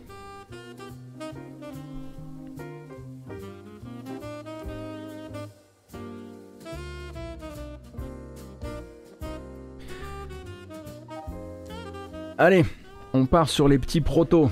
Ça vous va, j'espère. Donc des petits protos des jeux auxquels vous pourriez jouer maintenant, soit des démos, soit des protos itch.io gratuits auxquels vous pourriez vous, abonner, vous adonner tout de suite pour votre pause midi, par exemple, si vous avez encore le temps d'une pause midi, c'est ce que je souhaite. Euh, et du coup, trois jeux là en l'occurrence. Euh, le premier s'appelle 10103 Null Kelvin et c'est donc euh, un survival horror en 2D, pas très joli je le dis tout de suite, euh, vous allez devoir euh, euh, enquêter dans une station, spatiale où, les choses ont assez mal tourné. Donc, ce qui est intéressant en revanche, c'est j'ai l'impression que l'ambiance est vraiment cool. On va avancer un peu dans le gameplay si vous le voulez bien. Donc ça c'est votre arrivée sur la fameuse station.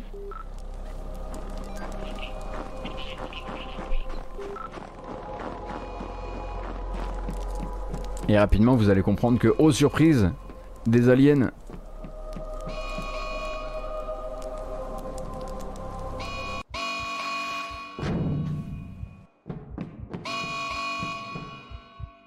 Donc là, c'est pas une bande annonce que je vous ai mis, hein, mais du gameplay.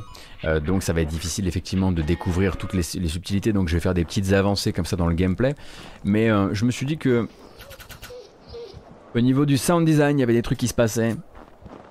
Euh, Qu'au niveau de la manière dont était géré l'éclairage, il y avait des trucs qui se passaient.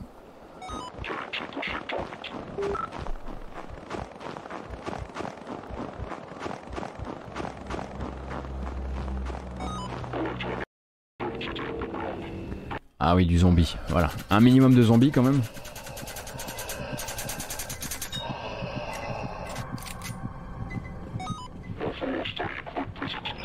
Donc vous pourrez le trouver sous le nom Null Kelvin. Enfin, merci Madingue hein, qui vous a déjà mis le, lien sur le, sur chat. Et on va passer au deuxième, qui lui aussi est disponible via itch.io, qui s'appelle Inukari.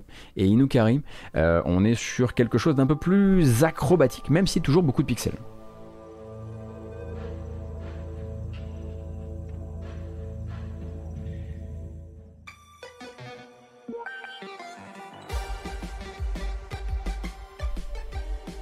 Donc plateforme, acrobatie, fury. La démo Itch.io vous laisse accès à trois mondes chacun avec 8 niveaux.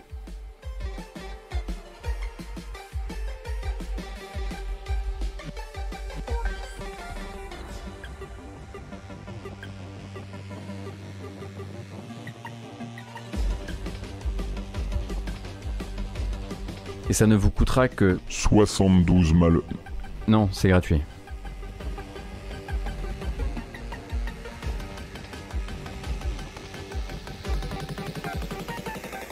Ouais, il y a un petit côté The Messenger, effectivement, ouais.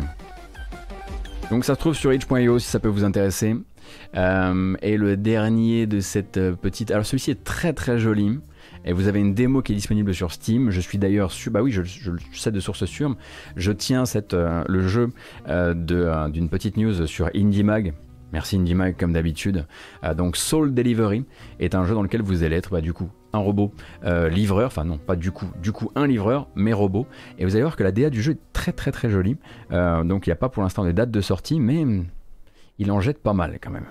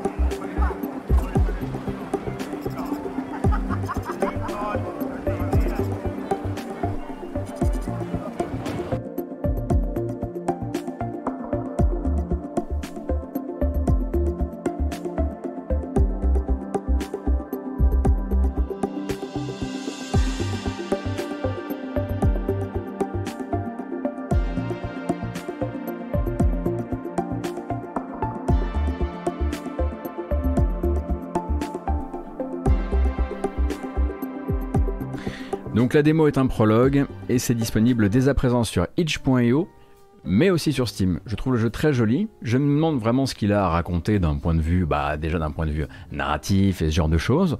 Euh, mais du coup, je me laisserai du coup euh, dans peut-être dans mon temps libre, pas forcément en stream parce que c'est toujours un petit peu difficile de faire ces jeux narratifs pas traduits en stream quand on a, quand c'est pas notre métier de faire ce genre de choses.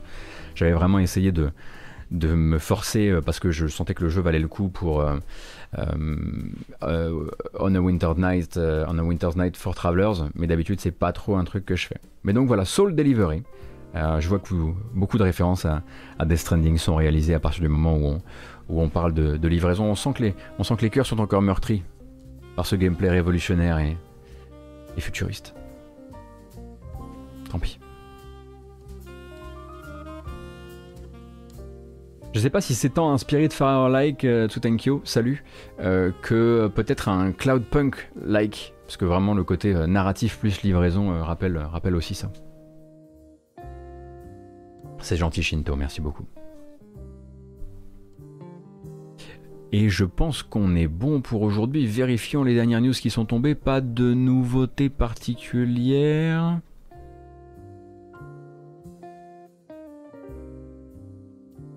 On est bon Tout à fait. C'est donc l'heure. Qu'est-ce qu'on met pour terminer? Ah oui, bien sûr.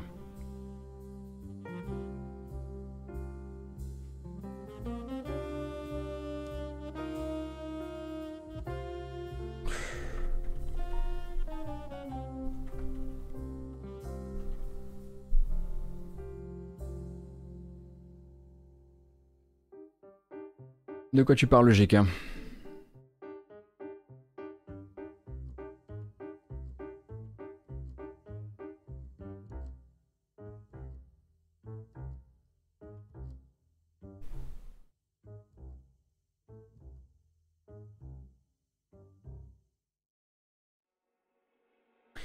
Bancodeur, ok, très bien. Elle est très, oui, ça me semble être une très belle manière de terminer cette matinale parce que c'est très à propos. En news du jour, mais aucun lien avec le jeu vidéo. On est le premier du mois. Pensez à votre actualisation Pôle Emploi si vous avez à la faire. Effectivement, parce que vous ne faudrait pas que vous partiez en vacances en oubliant de la faire, ce serait dommage. Euh, donc, euh, oui, c'est tout à fait exact. Et sur ce, eh bien, c'est terminé pour aujourd'hui.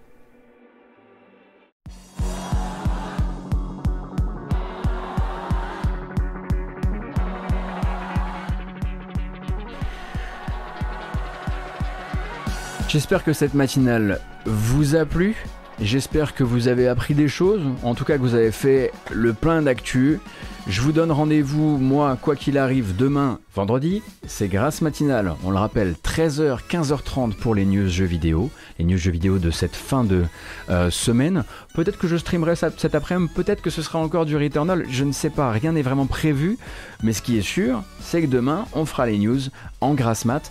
Et puis, ben, d'ici là, euh, bah, cette vidéo, hein, évidemment, s'en va sur les plateformes habituelles, YouTube avec la version chapitrée, les podcasts, Apple Podcast, euh, Google Podcast, Podcast Addict, Spotify.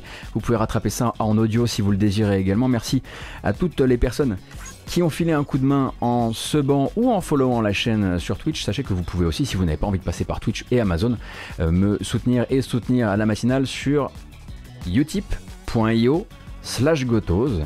C'est bien moi. Oui, c'est bien moi, je le jure. Merci pour tout. Prenez grand soin de vous. Il va y avoir un raid dans quelques secondes et euh, bonne journée et peut-être à cet après-midi. A plus.